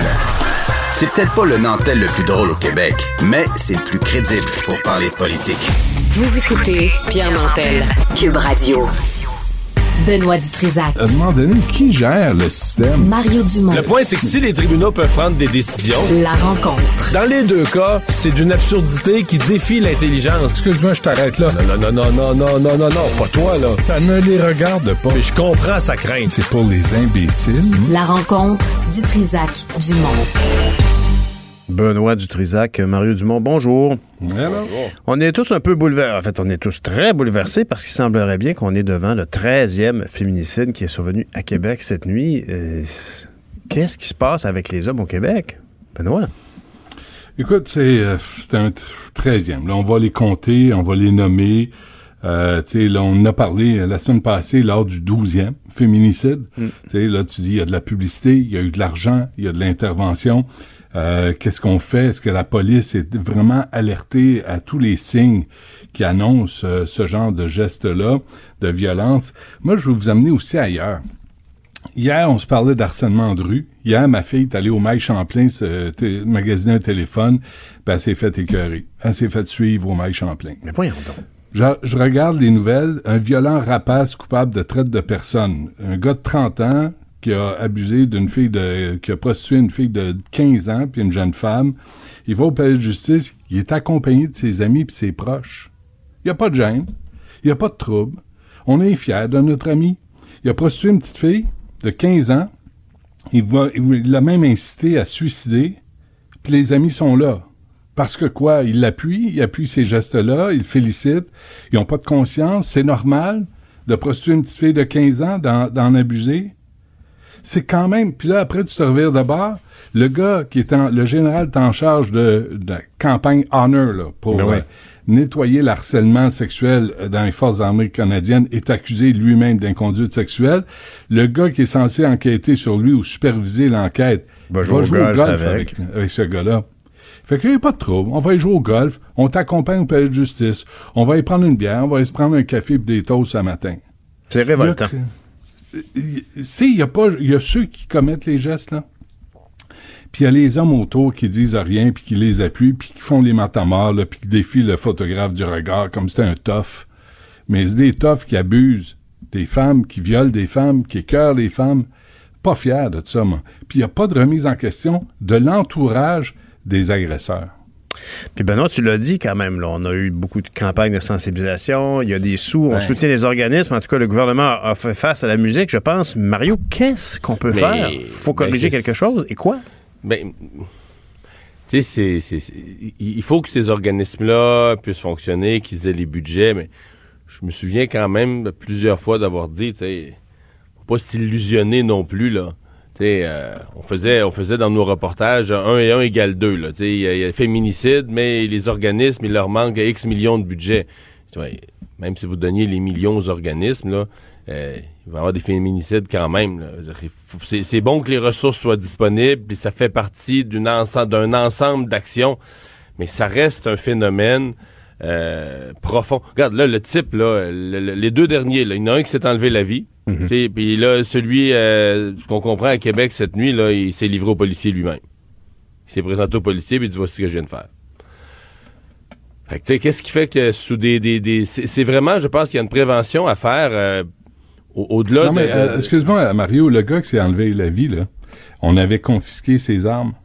Ah on le savait. Et ça, c'est à partir du mois de janvier. Il a tué au mois de juin. Il s'est passé six mois entre les deux.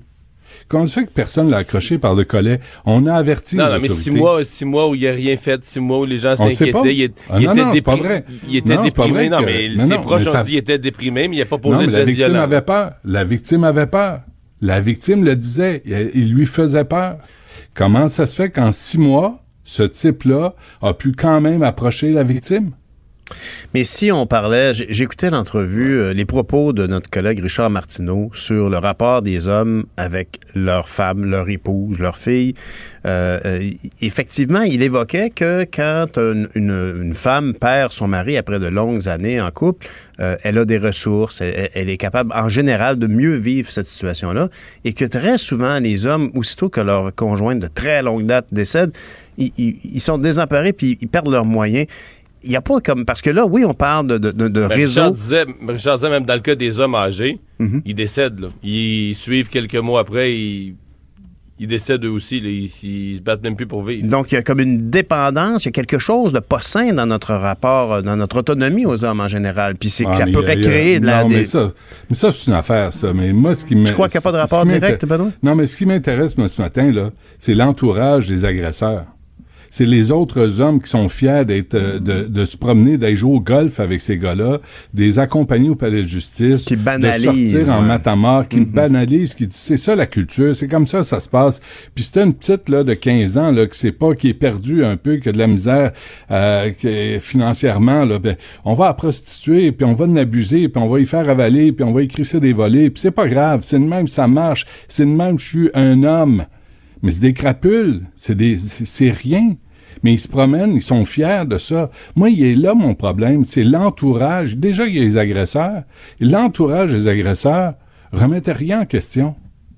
Ça me, ça me dépasse. Les proches, la famille, excuse-moi, là, moi, j'ai quelqu'un de proche de moi qui est accusé de ça, je ne vais pas l'accompagner au palais de justice. C'est clair. Hmm. Mais.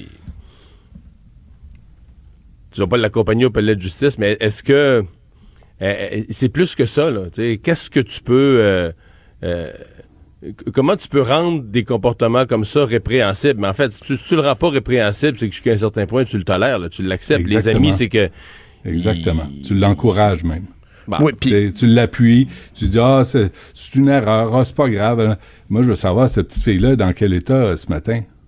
Oui, 15 puis ans. Il y a aussi euh, un autre registre, là, dans le sens que quand on est rendu à prostituer des adolescentes, puis en en abuser, puis à, à- à en faire, faire de l'argent avec son exploitation sexuelle, on, on- on est déjà quelqu'un qui a, qui a pas de morale. là. Je veux dire, D'abuser, d'abuser l'autre crétin, là, Éric Brunet, là, qui est euh, partenaire de karaté. C'est une autre nouvelle aujourd'hui. Il a 23 ans. Puis là, la petite fille de 15 ans, elle, elle, elle, a les yeux dans graisse de bine. là. Elle le trouve cute. Je sais pas pourquoi, là. Il est moche comme un cul. Mais elle le trouve cute. Puis elle veut le séduire. Puis elle veut être aimée. Elle veut être aimée. Mais lui, ce qu'il veut, c'est en abuser. Lui, ce qu'il veut, c'est des photos tout nues. Lui, ce qu'il veut, c'est lui enfoncer son pénis dans le fond de la gorge. Ce qu'il lui a écrit. C'est quoi le problème? Le gars, il a 23 ans, elle en a 15 ans. Ce sont des adolescentes. C'est quoi le problème? Comment est-ce qu'on peut. Est-ce que. Parce que là, il faut, faut pas faire. Faut pas amalgamer tous les cas euh, Ouais, ici. non, mais dans, dans- dans ce cas-ci, euh, je veux dire, c'est pas. À mon avis, dans ce cas-ci, c'est rien de nouveau. là. De toutes les époques, il y a des hommes plus vieux qui ont essayé d'abuser des jeunes. Euh, la grosse différence, c'est que les moyens technologiques. Il y a des moyens technologiques plus faciles pour le faire. là. Probablement que le gars, euh, en personne, aurait été plus gêné de demander ça. Mais euh, bon, commence à texter, puis après ça sur Snapchat, puis tout ça. Il y a des moyens maintenant euh, de, de, de faire ça. Puis je suis quand même toujours étonné là, comment, mais là, dans ce cas-là, la jeune fille, bon, elle voulait pas déplaire son coach de karaté. euh, Il y a une situation ça- de pouvoir, en tout cas, ici, encore une Ben fois. oui, ouais, cause, le rapport là. Le rapport d'autorité est là. Alors, est-ce que est-ce qu'il y a un fil Ben, il- conducteur dans tous ces événements-là euh, ben, entre euh, le, proxénète et, sa- et son adolescente, entre le professeur de karaté? Oui, très clairement, il y a une situation de pouvoir. Est-ce que du côté du, de- du féminicide Ben, qui vient de se dérouler à Québec, ça, on, on peut pas savoir? Le, le trait commun, c'est que c'est des hommes qui se pensent tout permis. là. C'est ça le trait commun, qui se pensent tout Mm. permis pour assouvir leurs besoins, que ce soit sexuel ou de vengeance ou de n'importe quoi. là. Ouais. Ah mon Dieu. Bon, passons à un autre sujet quand même, parce que c'est Ah, pas c'est remarquable. Il y a hier quand même euh, de, de- de la, de la demande faite par François Legault. Il l'a clairement évoqué. Est-ce qu'on pourrait pas assouplir les règles? Quand vient le temps de parler du Canadien en série? Clairement, un avantage stratégique pour Las Vegas d'avoir un auditoire rempli, un, un auditorium plein de monde. Euh, C'est surprenant quand même, M. Legault a, a pas caché sa, son, envie euh, de voir si on ne peut pas assouplir les règles sanitaires. Mario. Bon, on a déjà suppli euh, les règles pour les bars. Oui, c'est n'a vrai. ça a pas été nécessaire hier soir, par exemple. Je pense pas. D'après moi, en troisième période, il y avait déjà plus grand monde dans les bars qui suivaient ça. Il n'y a jamais eu de match, là, mais euh, euh, moi, j'ai quand même trouvé que le message était euh, un peu étonnant. Sincèrement, moi, je, bon, je comprenais très bien la demande des propriétaires de bars qui disaient, écoute, le c'est serré, t'arrives en fin de match, c'est serré, puis à minuit, Mm. à minuit, euh, Canadien mène 2 à 1 ou perd 2 à 1, il reste 5 minutes à jouer. Comment mettre tu le veux- monde dehors. Comment tu veux qu'on mette le monde dehors, là? Alors moi, je pensais qu'on allait donner une souplesse pour ça en disant, bon, ben, les soirs de hockey, là, on demande au corps policier d'être compréhensif. Mais c'est pas ça du tout qui est arrivé. On a repoussé d'une heure, on a donné une heure de plus pour la vente d'alcool, de 11 heures à minuit, et deux heures de plus pour la fermeture des bars de minuit à 2 heures du matin.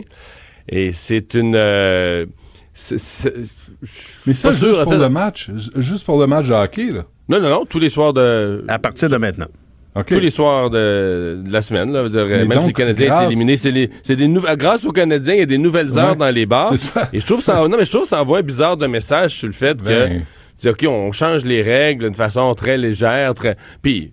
bon, Probablement qu'on pourrait se dire qu'en termes de pandémie, là, une fois que les bars, tout le monde est rendu là, puis tout le monde est dans la place jusqu'à 11h, minuit, ça fait plus une grosse différence. Mais moi, j'ai- trouvé le message, disons, étonnant. Là. Euh, Puis c'est- des relâchements qu'on se permet comme ça alors que tout va bien ici. Mais tu sais, de l'autre côté de l'Atlantique... T'as pas eu ça pour le théâtre, t'as pas ça pour les spectacles, euh, t'as pas ça pour les artistes, t'as ça. T'as ça. Jeff. Monson, il voudrait rouvrir la frontière entre les États-Unis et le Canada, là. Euh, M. Trudeau, M. Legault, faudrait peut-être l'écouter. Jeff Monson, il veut que Montréal soit euh, anglais, euh, une ville anglaise. Faudrait peut-être l'écouter. Ah, assez- ben non, mais c'est assez aberrant que là, on change les règles pour le Canadien de Montréal. Il y a, il y a toute une Non, ce qui industrie est, non, aussi, ben, Benoît, c'est parce que toi, tu Non, fais de la négation mentale. là. Tout le monde a compris que le Canadien, maintenant, il n'y a pas une pièce de théâtre là, qui a la- l'audience du Canadien. C'est euh, en Europe. Et ça vient d'un amateur de théâtre Europe- ici. Non, non, mais en Europe, ils changent les règles pour le soccer. On peut trouver ça ridicule. On peut trouver que le monde est épais d'aimer d'aimer comme ça le sport Non, professionnel. pas, pas du tout. Pas du mais tout. ça déplace les des- foules. Ça déplace les foules partout sur Terre. là, je veux dire. Et ça a un Euh, impact sur le moral général aussi. Fait que, Ben oui, ben oui, ben oui. Ben non, je comprends ça, mais, mais en même temps, si tu as des règles pour le hockey, euh, là, j'imagine tu vas l'avoir pour le football, puis le soccer, puis le spe- les spectacles. Tu peux pas faire des règles juste pour le Canadien de Montréal, c'est pas vrai, là. Sais, ça pas, c'est insensé. l'intérêt national. Je C'est suis pas sûr des retombées, les, les retombées économiques de toute l'industrie du spectacle au Québec face aux retombées économiques des joueurs mercenaires qui débarquent à Montréal, qui viennent travailler ici, puis qui partent avec leur, leur salaire. Mais Benoît, tu- tu- tu- je suis hâte de t'entendre parce que hier, Mario a évoqué que selon lui, la clé, c'était d'avoir des gens qui ont eu leurs deux doses de vaccination Ah, dans, les dans gradins. dans l'amphithéâtre. Dans l'amphithéâtre. Et, Cécile? Tremblay, Cécile Tremblay était du même avis, Benoît. Elle semblait évoquer que Ben ça, oui. ça serait possible et ça pourrait même être souhaitable. Mais hier, Mais comment là, tu le prouves, là? Il faut, faut tout ça. Ça, c'est.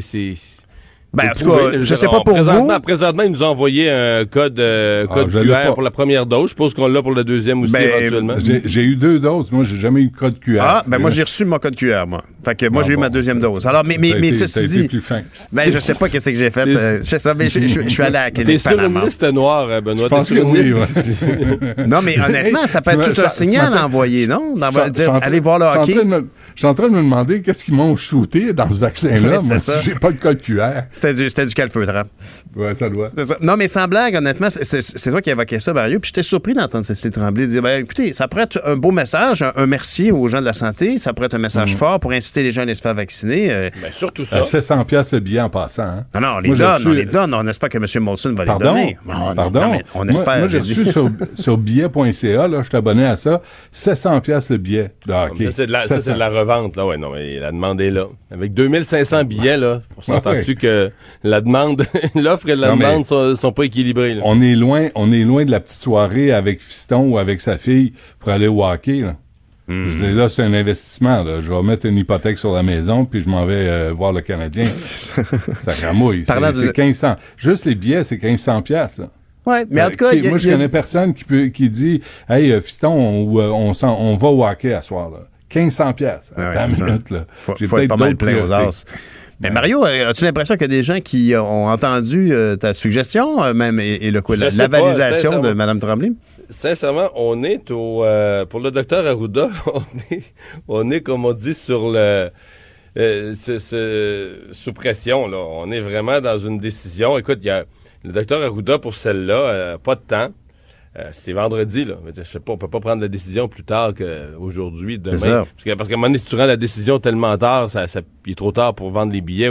Donc, euh, c'est le premier ministre qui met la pression. Même certaines personnes trouvent ça malsain, en disant en termes de santé publique. Mais euh, moi, je, je- moi, j'ai soulevé l'enjeu. euh, le lendemain euh, de la victoire du Canadien, quand on a su que le Canadien allait passer à l'autre ronde, le lendemain de la victoire du Canadien contre Winnipeg, moi j'étais déjà rendu à ça de dire là, il va falloir mettre du monde dans le centre belle. Euh, bon. Non, mais déjà, déjà que le Canadien peut voyager, euh, déjà hier, là, 18 000 personnes à Las Vegas, est-ce qu'ils étaient tous doublement vaccinés? Non. Parce que Nevada, là, le ça- ça Nevada, se depuis le début juin, le Nevada a pas déconfiné à peu près ton- totalement. Ben ouais, il paraît que ça se transmet par les aérosols dans un aréna. Moi, je trouvais ça drôle de voir les coachs avec leurs masques alors que tu as 18 000 personnes Ça, qui c'est postillonnent puis qui C'est gueulent hein? puis qui crient. Là, tu dis, euh, enlevez votre masque au moins, assumez-vous. De c'est toute façon, même au? Canada, Benoît, ils passaient leur temps à le retirer pour parler plus fort. Ouais, c'est c'est c'est ça. un peu une hérésie. Mais ceci dit, euh, mais bon, mais regarde, est-ce que vous avez le sentiment, honnêtement, c'est joindre l'utile à l'agréable que de dire, bon, ben là, on a intérêt pour notre équipe de hockey que ça rentre, on a un intérêt pour démontrer la, val- la validité d'avoir nos deux doses de vaccin, on a un intérêt à remercier nos équipes de santé. Non, mais là, là, on parle, là, on parle plus de résultats euh, sportifs. Là. Là, on parle de santé publique. Mm-hmm. Là, il va falloir qu'Horacio Arruda prenne une décision, comme dit Mario, mais il va falloir qu'il la justifie, pour une fois. Peut-être la justifier. Parce que c'est quoi les données scientifiques, là? On est rendu où? On a 150 cas euh, par jour. Fait que est-ce qu'on peut se permettre d'avoir des éclosions? Est-ce qu'il va y avoir des éclosions? Peut-être qu'il n'y en aura pas pantoute. Peut-être ça va bien... On ne sait pas. Ou Mario, Alors, on ramène ça à la double preuve de vaccination? Simplement, on est de retour au passeport vaccinal, à cette notion que quand tu as un double vaccin, tu as droit à, à- à- à- t'as accès à des choses que ceux qui n'ont pas eu leur droit de vaccin Ben, n'ont pas droit. Il me semble que ça, c'est un message fort. Tu veux envoyer un message, entre autres, aux jeunes là, de 18 à 30 ans qu'on a un Mhm. peu de misère à convaincre d'aller se faire vacciner. Ben, Ouais. Il me semble qu'il n'y a pas de message plus convaincant que de dire, regarde, là, les gens complètement vaccinés, ils s'en vont dans le centre Bell, puis ils sont dans une section. Euh, les Dodgers avaient fait ça, hein, les Dodgers de Los Angeles. Ben il y ouais. avait des sections de gens euh, vaccinés. Et euh, où il n'y avait, avait pas la distanciation? Oui, ben Ouais. c'est ça. Alors, en plus, gratis Mais avec là- des hot dogs. Espérons-le, mais on, on croise les doigts. T'as, t'as deux obstacles. Là, Là, d'abord, il faut que tu sois doublement vacciné, mais il y a deux semaines. Oui, effectivement. Un, il y a deux semaines. Puis deux, il faut que tu 1500 pièces si, si tu vas avec un ami. Ben non, ben non, ben non. Ça va être, ça va être payé par Mais le S'il y, a système de plus de santé. billets, s'il y a plus de billets à vendre, la- la- l'inflation risque d'être un peu moins pire. là, Oh, la pression sur les prix, un peu moins pire, deux. mais, mais euh, doublement vacciné. Moi, quand j'ai écrit là-dessus, je suis allé faire la vérification. C'est sûr qu'il y a un... Mais là, on, on commence à avoir des vrais chiffres. Là, au Québec, là, euh, il y avait, mettons, il y a 10 jours, je pense qu'il y avait 600 000 personnes déjà complètement vaccinées. là. Ça commence à être un bassin de gens Ben oui. qui peuvent, euh, Ouais, mais, aller au Centre Bell. non, mais c'est effectif deux semaines après. Oui, oui, ben là, C'est ça. Deux ça- semaines après. Il y a des gens qui peuvent le démontrer. Hey, les gars, c'est là-dessus qu'on se laisse. Bonne journée tout le monde. bye bye. Salut. Pierre Nantel. Une voix aussi douce qu'une fraîche odeur de café. On se tanne jamais. Vous écoutez Pierre Nantel. Avec la pandémie, il y a beaucoup de gens qui ont cherché du mobilier de bureau pour s'installer convenablement puis pas se faire un, un tour d'oreille en travaillant de la maison. Et donc, euh, il est bon de savoir que le groupe Lacasse est une entreprise québécoise qui fait du mobilier de bureau haut de gamme. Et on a la chance d'en discuter aujourd'hui avec son président, d'en d'en discuter du fait que aujourd'hui, trouver de la main-d'œuvre ça peut mettre en péril une entreprise. C'est le cas du groupe Lacasse. Monsieur Sylvain Garneau, le PDG du groupe Lacasse, bonjour. Bonjour, Monsieur Nantel. Comment allez-vous? Ben, on- je vais bien et, vous aussi, j'espère, mais vous avez pris la peine d'écrire dans la section Faites la différence. Tout d'abord, je vous remercie d'avoir partagé avec tout le monde euh, vos préoccupations. Le groupe Lacasse embauche 500 personnes au Québec, 200 personnes aux États-Unis. Vous êtes manufacturier, comme je le disais tout à l'heure, de mobilier, de mobilier de bureau haut de gamme. C'est pas banal et vous exportez aux États-Unis. C'est un gros marché pour vous. Est-ce que votre situation actuellement au niveau de la pénurie de main-d'œuvre met à risque vo- vo- vo- votre, croissance à tout le moins? Ben, disons qu'à court terme, oui. Euh, à moyen et long terme, on prend euh, d'autres mesures. Euh, ceci étant dit, j'apprécie le fait que vous me receviez aussi. Là. Je ne croyais pas que ma note à M. Girard euh, me mènerait jusqu'à vous. Euh, mais effectivement, c'est un dossier qui est très, très, très préoccupant. Je vous dirais jusqu'à un mois ou deux mois passés.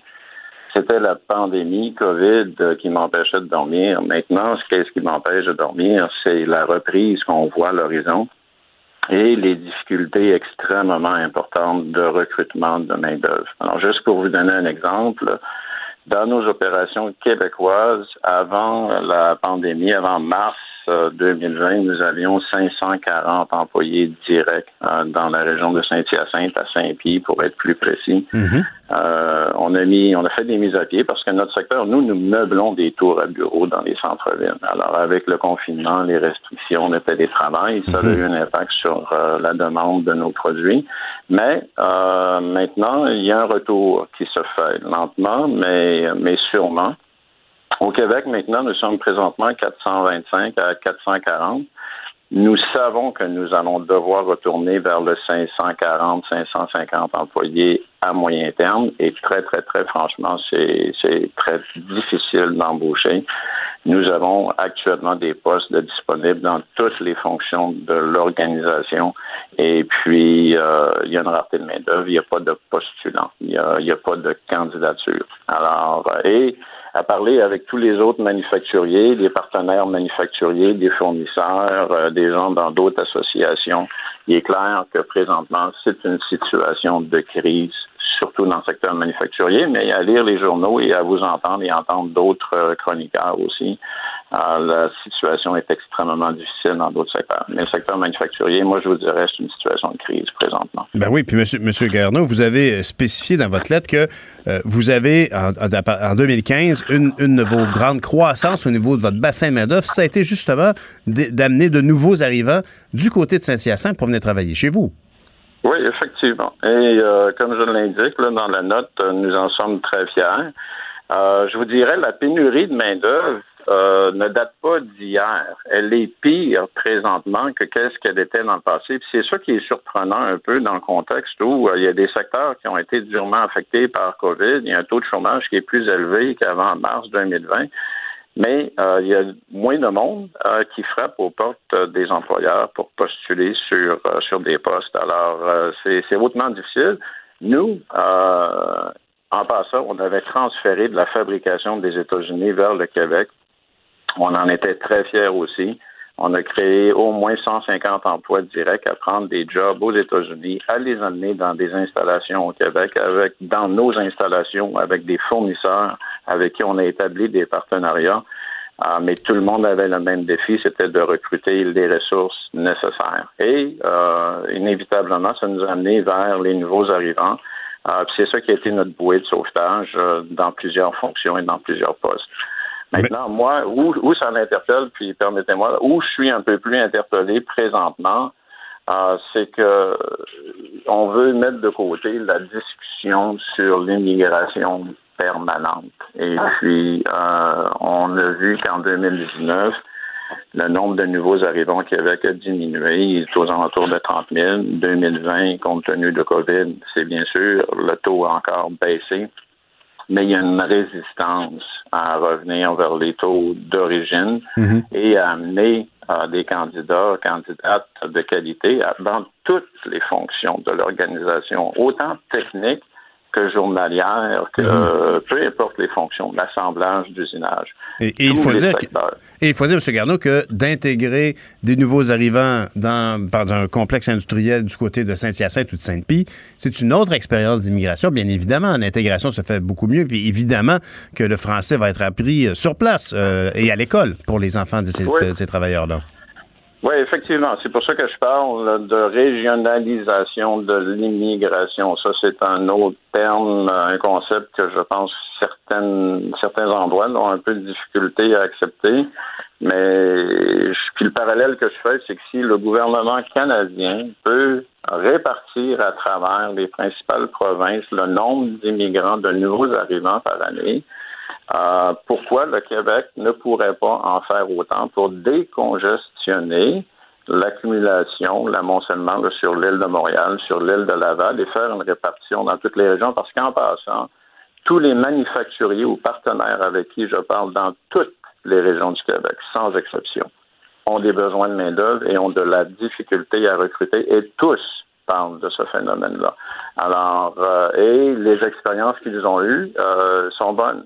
Maintenant, euh, là, c'est là, c'est là où j'entends un petit peu plus euh, précisément, c'est que on semble valoriser davantage le, le, le, le- La le robotisation. programme de travailleurs, Mhm. travailleurs étrangers temporaires. OK? Alors, euh, ça, il y, a des, il y a des conditions à ce programme-là. Oui, ça rencontre des besoins. Oui, c'est c'est bon pour certains secteurs d'activité, mais le processus est long. Il y a des secteurs qui sont priorisés pour ce programme-là.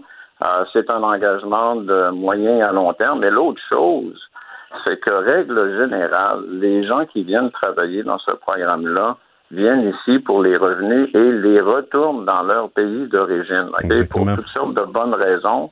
Euh, mais si on veut faire euh, créer de la richesse collective puis avoir des retombées économiques, euh, il ne faut pas hésiter d'avoir une bonne conversation justement sur la régionalisation de l'immigration. Ben oui. Parce qu'effectivement, euh, les jeunes vont s'intégrer, les parents vont s'intégrer, ils vont s'intégrer dans leur milieu de travail, Ben avec oui. des collègues de travail, avec des parents de, de- des enfants de- qui vont Ben oui. qui sont des copains aux autres. Votre Alors, témoignage, c'est M. Garneau, euh, votre témoignage, M. Garneau, rappelle à quel point ces nouveaux Québécois peuvent au contraire contribuer à, à bâtir le Québec de demain. Et, si- et ça, c'est si on les accueille bien en stipulant qu'ils sont bel et bien au Québec, où, par exemple, la langue de travail, c'est le français, la langue officielle, c'est le français, qu'on est dans l'interculturalisme plutôt que dans le multiculturalisme canadien. Tout ça, c'est une façon d'accueillir. Si on les accueille bien, ils vont venir contribuer à ce beau Québec métissé, serré. Merci beaucoup, M. Garneau, pour votre témoignage. Bonne Excellent. journée. Sylvain Garneau, qui est PDG du groupe Lacasse, qui est dans la fa- fabrication de mobilier de bureau. Joignez-vous à la discussion. Appelez ou textez le 187 Cube Radio 1877 827 2346. On compte ce matin un 13e féminicide au Québec. Ça s'est passé cette nuit à Limoilou et on rejoint Valérie Chouinard du groupe TVA qui est sur place. Bonjour Valérie. Oui, bonjour Pierre. Alors, euh, vous êtes euh, sur place. euh, ce sont les Oui. policiers qui ont fait euh, cette macabre découverte cette nuit, quoique le suspect est venu lui-même rejoindre les policiers, c'est ça? Ouais, quand même euh, deux heures plus tard, mais oui, les policiers ont fait la macabre découverte. Là, Euh, tout d'abord, euh, l'appel qui a été logé au 911 aux environs deux heures là, ce matin, un peu avant deux heures, euh, parce qu'il y avait une chicane de couple dans ce logement qui est situé euh, au dernier étage d'un bâtiment de trois étages là, sur l'avenue du Val, secteur Limoilou. On est tout près de Charlebourg là, pour les gens du secteur. Vous connaissez bien l'endroit. Et les policiers ont fait donc cette terrible découverte. Une femme dans la cinquantaine qui était inanimée au sol, portait des traces de violence au corps, possiblement poignardée. Information, le Pierre, qui reste à être confirmée. Mais voilà, deux heures plus tard, il y a l'individu, cet homme dans la trentaine, qui s'est rendu aux policiers, donc au poste de police du Parc Victoria à Québec, aux environs de quatre heures. Il a été arrêté pour meurtre et puis euh, transféré vers un centre hospitalier où on me dit qu'il est toujours là. Alors, il euh, va rencontrer les enquêteurs à sa sortie, mais on me dit que c'est un homme qui était connu du milieu. Ah. Et encore sur place, euh, Pierre, il y a toujours des enquêteurs de crimes graves, maître chien, l'unité de l'identité judiciaire qui sont euh, sur place parce qu'on veut vraiment reconstruire la scène. hein. On veut comprendre ce qui s'est passé, pourquoi est-ce qu'on en est arrivé là. Bref, euh, il y a tous ces enquêteurs qui sont toujours là et j'ai l'impression que ce sera occupé dans ce bâtiment pour encore une bonne partie de la journée. Et comme je vous disais, la police traite le tout comme étant de la violence conjugale. Alors tout de suite, je vous laisse entendre ce qu'avait à dire Sandra Dion, qui est porte-parole au service de police de la ville de Québec, suivie de voisins qu'on a rencontrés ce matin, Pierre, à qui on a appris cette terrible nouvelle. Et vous comprenez que c'est vraiment le choc ce matin. Pour l'instant, on parle euh, d'un meurtre. Euh, écoutez, euh, c'est sûr que l'appel est entré comme étant euh, de la chicane euh, euh, au niveau de conjugal, si vous voulez. Alors, euh, tout porte à croire là, que c'est dans un contexte conjugal. Je trouve ça épouvantable. C'est épouvantable, ça arrête plus ces choses-là. La justice, il faut fasse deux jobs. Là, quand ça fait pas, on va prendre une marche, ça va passer. Ça coûte moins cher que ce qu'il va vivre là. Puis ce qui fait vivre euh, peut-être des enfants. Y a-tu des enfants, cette femme-là? Hmm, donc, il faut que le système fonctionne ici. Puis- Et, et vous évoquez que les policiers connaissaient le suspect actuellement. Ouais, reste à savoir de- dans quelle mesure on connaissait le suspect. Est-ce qu'on le connaissait pour des raisons de santé mentale? Est-ce qu'on le connaissait parce que euh, il faisait des méfaits? Tout ça reste à être confirmé, mais oui, il était connu du milieu policier. Euh, reste, voilà, qu'il va avoir enquête, parce que c'est important de préciser, il n'y a pas encore eu d'accusation, mais oui, il a été arrêté pour meurtre. On ne connaît pas encore son identité. On ne connaît pas encore l'identité de cette victime, euh, que je vous rappelle, qui est âgée quand même dans la cinquantaine un autre homme finalement qui, qui a tué une femme là, dans, dans le dossier, Pierre. Euh, Mm. C'est tragique. Puis euh, 13e féminicide, du moins pour l'instant, la police de Québec traite, traite le dossier comme tel. Ben, bon courage, euh, Valérie. Merci pour votre beau travail. Puis évidemment, il faut que les hommes se maîtrisent. On a un enjeu au Québec. Merci beaucoup, Mm. Valérie Chouinard. Merci beaucoup. Bonne journée. Bonne journée, Valérie Chouinard, journaliste pour TVA Nouvelles sur place à Limoilou. Joignez-vous à la discussion. Appelez ou textez le 187 Cube Radio 1877 827 2346. Le, le commentaire de Sophie Durocher, des idées pas comme les autres. Bonjour, Sophie. Bonjour Pierre, écoute, euh, quand euh, je lis le journal euh, le matin, les journaux le matin, il y a parfois une phrase comme ça qui m'accompagne, euh, que je lis et qui m'accompagne comme un mantra pendant le reste de la journée. Et aujourd'hui, la phrase qui va m'accompagner toute la journée, c'est la phrase suivante. Actuellement, on est au Québec la nation qui a le meilleur taux de vaccination avec une première dose dans le monde. Hmm, on peut être fier. Ça, Là, et, et hier soir, euh, à, à 6h moins 10, mon petit mari a reçu sa deuxième dose. Donc, euh, quasiment la famille Martineau au complet a eu ses deux doses. Écoute, la raison pour laquelle je parle de tout ça, c'est que je pense qu'il faut, comme le, le suggère d'ailleurs Richard dans sa, sa chronique de ce matin, vraiment euh, applaudir à quatre mains euh, Monsieur Dubé, les responsables de la vaccination. Et il faut qu'on s'applaudisse aussi collectivement au Québec. Nos chiffres sont excellent. On a embarqué vraiment tête première. On a foncé dans cette campagne de vaccination euh, et je pense qu'on a toutes les raisons d'être fiers. Et il y a un autre chiffre dans les, les journaux de ce matin qui, qui me frappe.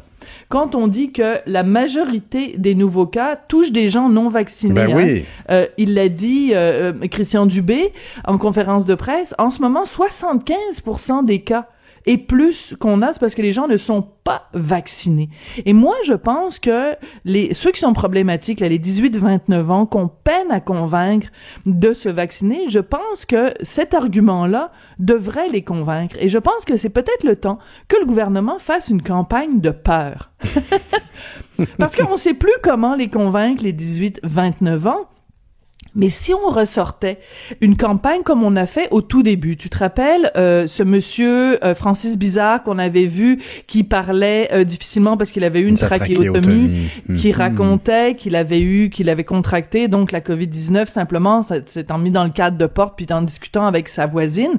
Je pense qu'il faudrait que le gouvernement fasse une campagne avec des gens qui ont entre 18 et 29 ans, qui ont pogné la COVID, ça s'est mal passé, yo. Bro, tu veux pas ça, là? tu sais, que le gouvernement parle aux jeunes avec un langage de jeunes, euh, comme Christian Dubé nous a déjà montré qu'il était capable de le faire. Oui, oui, oui. Et sans que ça aille non plus à Snapotanoun, comme on l'a vu dans la ville de Québec, là. Mais il faut leur faire peur. Il faut leur dire, regarde, 75% des gens qui attrapent la COVID, c'est parce qu'ils n'ont pas été vaccinés. Qu'est-ce que t'attends? Ça tente-tu vraiment? Et surtout la COVID longue. Moi, ce qui me terrorise de tous ces, ces trucs-là, bon, évidemment, d'en mourir, mais la COVID longue, là, ça veut dire que pendant des mois, pendant des Ouais, années, fatigué, tu tu vas vivre souffle. avec des, oui. des, des, des gens qui ne... Surtout quand t'as 18 et, entre 18 et 29 ans, t'es au début de ta vie. Tu sais, tu peux pas dire, bon, ben j'en ai profité, j'ai voyagé. Non, tu commences dans la vie. As-tu vraiment envie d'hypothéquer ton avenir à ce point-là? Parce que c'est vraiment débilitant, c'est vraiment handicapant. Donc, je pense qu'il faut à la fois se féliciter, il faut à la fois se réjouir de ces chiffres-là. Je le rappelle, on est actuellement la nation parce que si le Québec était un pays, on Ben serait le pays, donc, où le taux de vaccination est euh, le plus avancé ou parmi les plus avancés. Mais en même temps, il y a toujours ces 18-29 ans qui retardent le groupe. Effectivement. Et alors, alors qu'il y a- un enjeu, la rentrée scolaire euh, dans les dans les- l'enseignement supérieur, c'était bien stipulé qu'il fallait qu'on aille atteindre Voilà. notre, notre taux.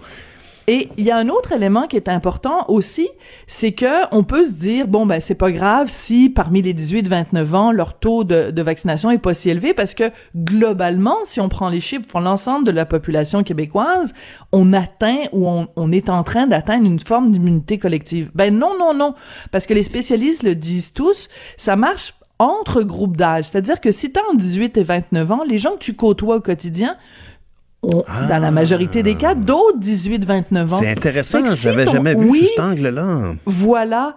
Et donc, si tu te tiens majoritairement avec des 18-29 ans, puis que les 18-29 ans avec lesquels tu te tiens ne sont pas vaccinés, ben c'est là que le taux de vaccination devient important. Parce c'est pour ça qu'on parle tout le temps de, de pourcentage entre les groupes d'âge. Parce que si t'as 18-29 ans puis que tu te tiens avec du monde qui est tout double vacciné, et c'est des, des gens de 70 ans et plus, ben t'as pas de danger vraiment de propagation et d'é- et d'éclosion. Mais je connais pas beaucoup de 18-29 ans qui se tiennent à temps plein avec des gens de 70 ans et plus. Donc soyons réalistes. Les 18-29 se tiennent avec d'autres 18-29. Donc il faut que dans leur groupe d'âge, ils aient atteint un certain nombre, un certain pourcentage de vaccination pour que ce groupe d'âge-là ait une immunité collective. C'est c'est ce message-là qu'il faut leur faire Ben oui. passer. Mais as-tu l'impression que, sinon- la, la volonté de- du, du premier ministre François Legault, euh, en fait, la volonté, en tout cas, le souhait qu'il a évoqué de, de remplir le Centre Bell pour que le Canadien n'ait pas un, dé- un désavantage concurrentiel par rapport à Las Vegas, est-ce que tu crois que d'amener, de dire aux gens, pourriez venir au hockey si vous aviez votre vaccin, votre deuxième dose de vaccin, est-ce que ça pourrait pas être un incitatif? Ben, écoute, moi, je dis n'importe quel incitatif qui peut euh, encourager les gens à se faire vacciner, sauf la loterie, on s'en est déjà parlé. Là, ils le font en Alberta, ils le font au Manitoba. Ça, je trouve que c'est vraiment faire appel à, à, à- à quelque chose de vraiment... euh, c'est un vice, hein, finalement, le jeu. Donc, je trouve pas ça super malin de faire ça. Mais sinon, comme, comme, il dit, comme disent les Chinois, whatever works. Je veux dire, si c'est ça que ça prend pour encourager les gens à se faire vacciner, et je ne fais pas partie des gens qui disent oh mon dieu on fait des exceptions pour le hockey.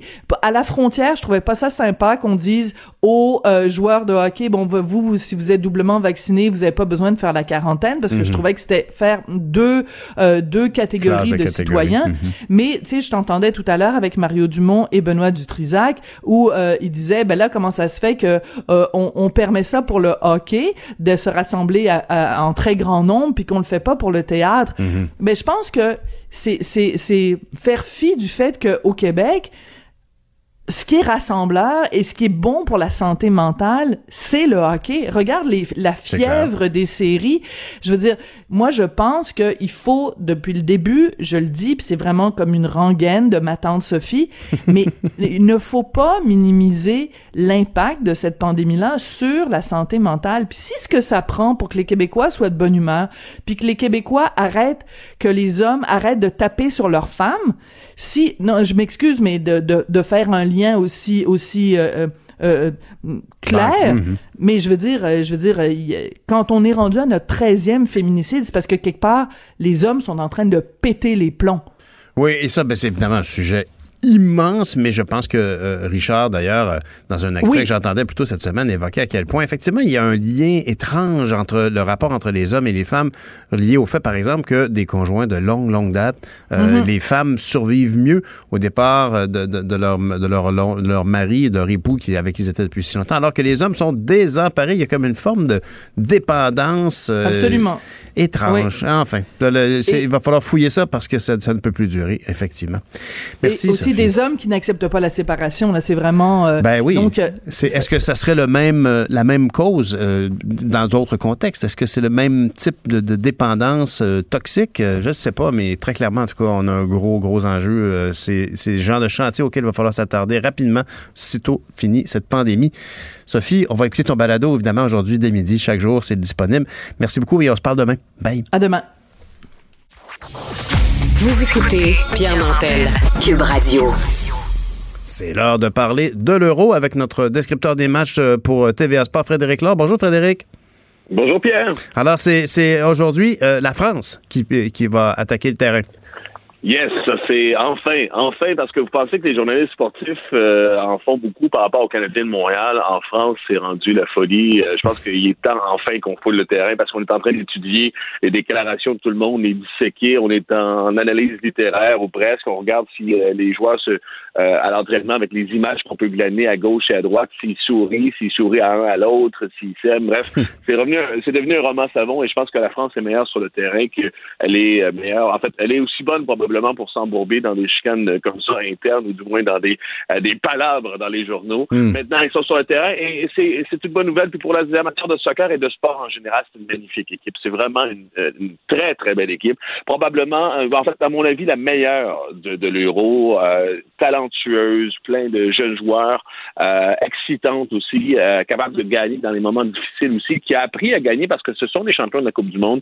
Alors, ils commencent leur match, ils ont un gros test hein, aujourd'hui euh, face à l'Allemagne, c'est euh, ça sera pas facile. Et déjà, justement, la troupe de Didier Deschamps, l'entraîneur de cette équipe-là, euh, va devoir montrer de quel poids elle se chauffe. Et ça, c'est pas plus mal parce que dès le premier match, ça va donner euh, des feux d'artifice. Et c'est c'est des téléspectateurs, ou du moins l'amateurs de sport, qui, qui vont être vont être et- et c'est vraiment l'équipe française, c'est eux qu'on appelle communément les Bleus.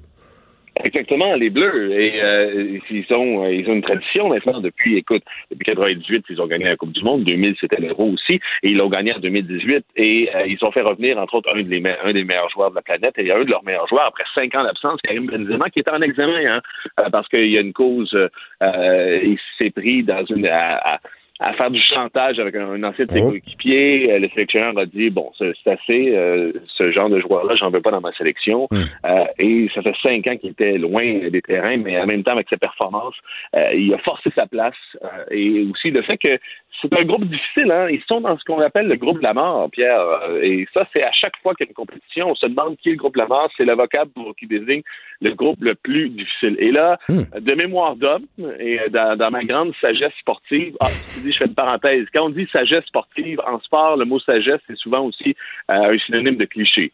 Donc, dans ma grande sagesse sportive, je peux te dire que j'ai jamais vu euh, un groupe aussi relevé que ça, que le groupe de la mort, le groupe F qui va euh, qui va euh, commencer aujourd'hui. La France, champion du monde, l'Allemagne, les, les autres champions du monde aussi, qui est toujours une très grande nation de soccer, et le Portugal, champion en titre de l'Euro du dernier Euro. Mhm. Euh, vraiment là, euh, ça, ça va peut-être arrader dès le départ entre ces trois équipes-là.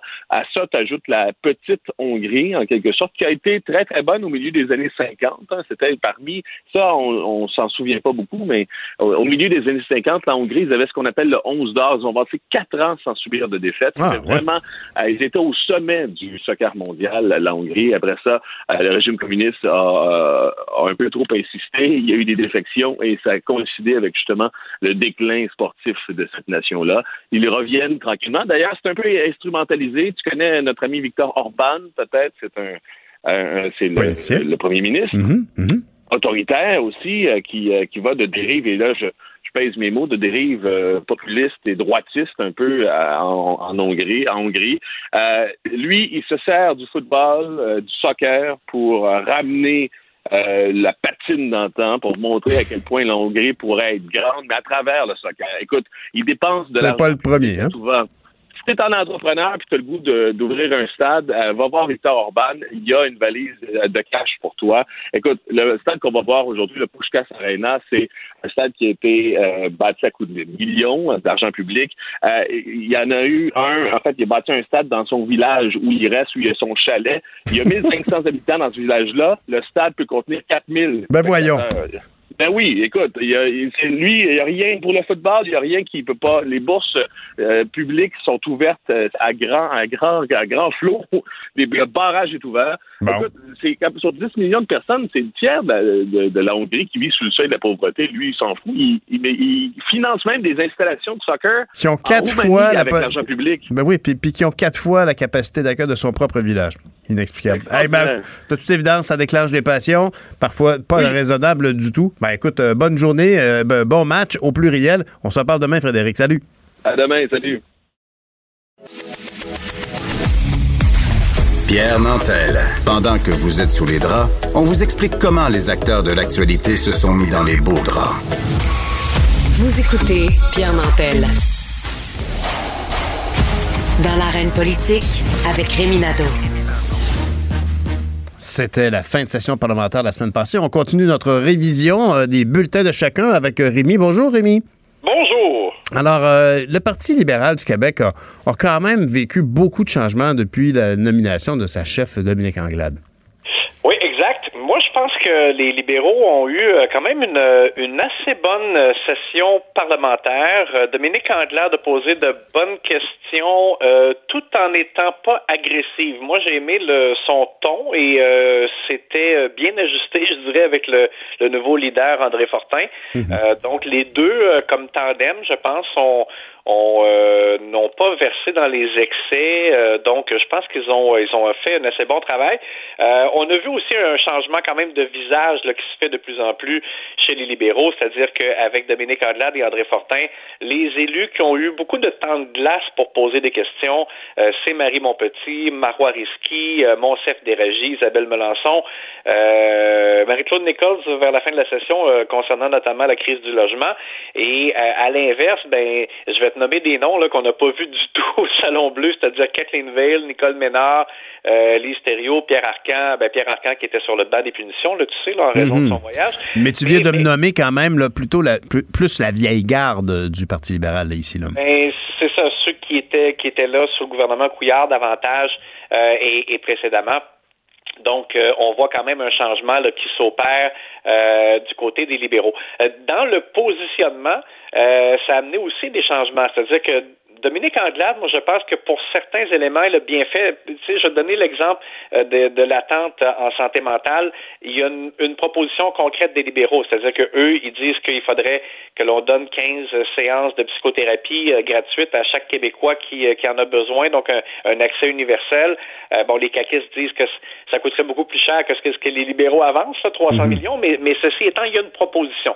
La faiblesse de Dominique Anglade, parfois, ça a été euh, de ne pas avoir assez de, de viande autour de l'os lorsqu'elle faisait des critiques ou des demandes, comme par exemple une enquête publique sur euh, euh, la gestion de la pandémie. Euh, moi, j'étais d'accord avec cette demande-là, sauf que elle, ça pris beaucoup de temps avant qu'elle arrive à, donner un petit peu un éclairage sur pourquoi, qu'est-ce qu'elle aurait voulu savoir, qu'est-ce qu'elle poserait comme question. On dirait qu'au départ, c'est comme si c'était pas assez, euh, euh, euh, je dirais, élaboré là, dans, dans le, le- avec des propositions de ce qu'ils auraient fait différemment. Euh, donc, Dominique Andelade doit faire un peu attention à ça. Dans le positionnement des sur les projets, ben là aussi, c'est parce que ça amène des points d'interrogation. On sait que le, euh, le parti amène un certain virage progressiste. Euh, et on l'a vu, par exemple, dans l'opposition à GNL et face au tunnel que le, le- le- la CAQ a présenté. Sauf que tu le vois dans, dans le cas du troisième lien, euh, avant, euh, il y a même un député libéral, Patrick Huot, qui est chef de cabinet de Dominique Anglade aujourd'hui, qui avait dit que c'était impossible d'être contre un troisième lien. Euh, là, maintenant, ils disent qu'ils sont contre le tunnel, mais peut-être pas contre un troisième lien, ça dépend. Qu'est-ce qu'ils vont présenter eux, on le sait pas. Donc, euh, la volonté d'ajuster maintenant les choses avec leur lorgnette plus progressiste, mais ça amène quand même des contorsions avec des positions du passé. Exact. Et, il va falloir aussi donc qu'ils qu'ils affinent leurs propositions du futur, qu'on sache euh, qu'est-ce qu'ils veulent exactement comme développement économique. Il va falloir qu'ils s'accommodent. C'est le mot du jour. Des accommodements qu'ils vont devoir faire avec leur position passée. Mais toi, tu veux me parler des accommodements raisonnables de François Legault et d'Horacio Arruda. Oui, ben vous en avez parlé tantôt dans le cas des, euh, des bars. Écoute, euh, on a vu donc qu'ils ont bougé hier à temps pour le match de hockey. Euh, donc, dorénavant, euh, les bars vont pouvoir servir de l'alcool jusqu'à minuit et non jusqu'à 11 heures, comme on leur avait demandé, et fermer à 2 heures du matin au lieu de minuit. Et c'est sûr que ça, ça a apparu comme un accommodement raisonnable euh, lié directement à la présentation des matchs de hockey euh, à Vegas, donc qui commence plus tard. Euh, ça aurait été vraiment contradictoire là, de, de, de dire aux tenanciers de bar, vous devez mettre votre clientèle dehors, même si le match de hockey n'est pas terminé, alors qu'on veut éviter que les gens se rassemblent à la maison euh, ils respectent pas les consignes, ils respectent moins les consignes en fait là, que dans un contexte où euh, il y a plus d'encadrement. Alors ça, ça, ça m'apparaît quand même correct parce que de toute façon aussi, moi je pense que depuis que ça avait été présenté, on se pose un peu la question pourquoi, dans le fond, demander au bar d'arrêter de servir de l'alcool à 11 heures et de dire euh, aux clients de, de quitter? Euh, tu sais, dans le fond, c'est comme c'était une, autre forme de couvre-feu. C'est un peu une façon de dire aux gens allez vous Oui, oui, oui, oui. Évitons, évitons les excès qui euh, pourraient mener à des, des rapprochements qui ne respecteraient pas euh, les Ben, la, la situation sanitaire. Eh là là. Alors, alors, dans le cas des, sais, des balles de finition, on s'en était parlé. Moi, je trouvais que le, le, le fait que M. Legault ait dit euh, vous allez même pouvoir faire des rapprochements, là, il n'y a pas de problème, puis pas de masque, puis tu sais, bon, je trouvais que c'était, on avait, on avait été loin. Euh, mais dans le cas des bars, ça m'apparaît un accommodement plutôt raisonnable. Bon, voilà. Alors voilà, notre, c'est approuvé par Rémi. Salut, merci Rémi, on se parle demain matin. Au revoir. Monsieur Salut. Marie-André Chouinard, dans Le Devoir aujourd'hui, parle de ces, ces projets-là pour mousser la fierté québécoise qui était mis de l'avant par euh, le Les gouvernement Legault. C'est-à-dire les espaces bleus, le lab école, les maisons des aînés. Tu sais, ça va coûter tout cher. Ben, elle dit, c'est-tu de l'esbrouffe, ça?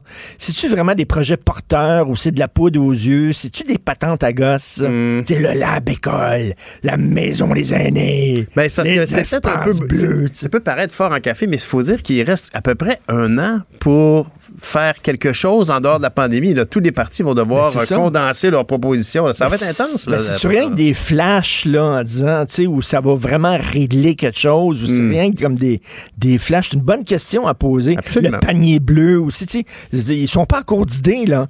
Ils Ben, en c'est parce que c'est c'est chapeau, tout. là. c'est- euh, En fait, c'est c'est tout sauf l'indépendance. Oui.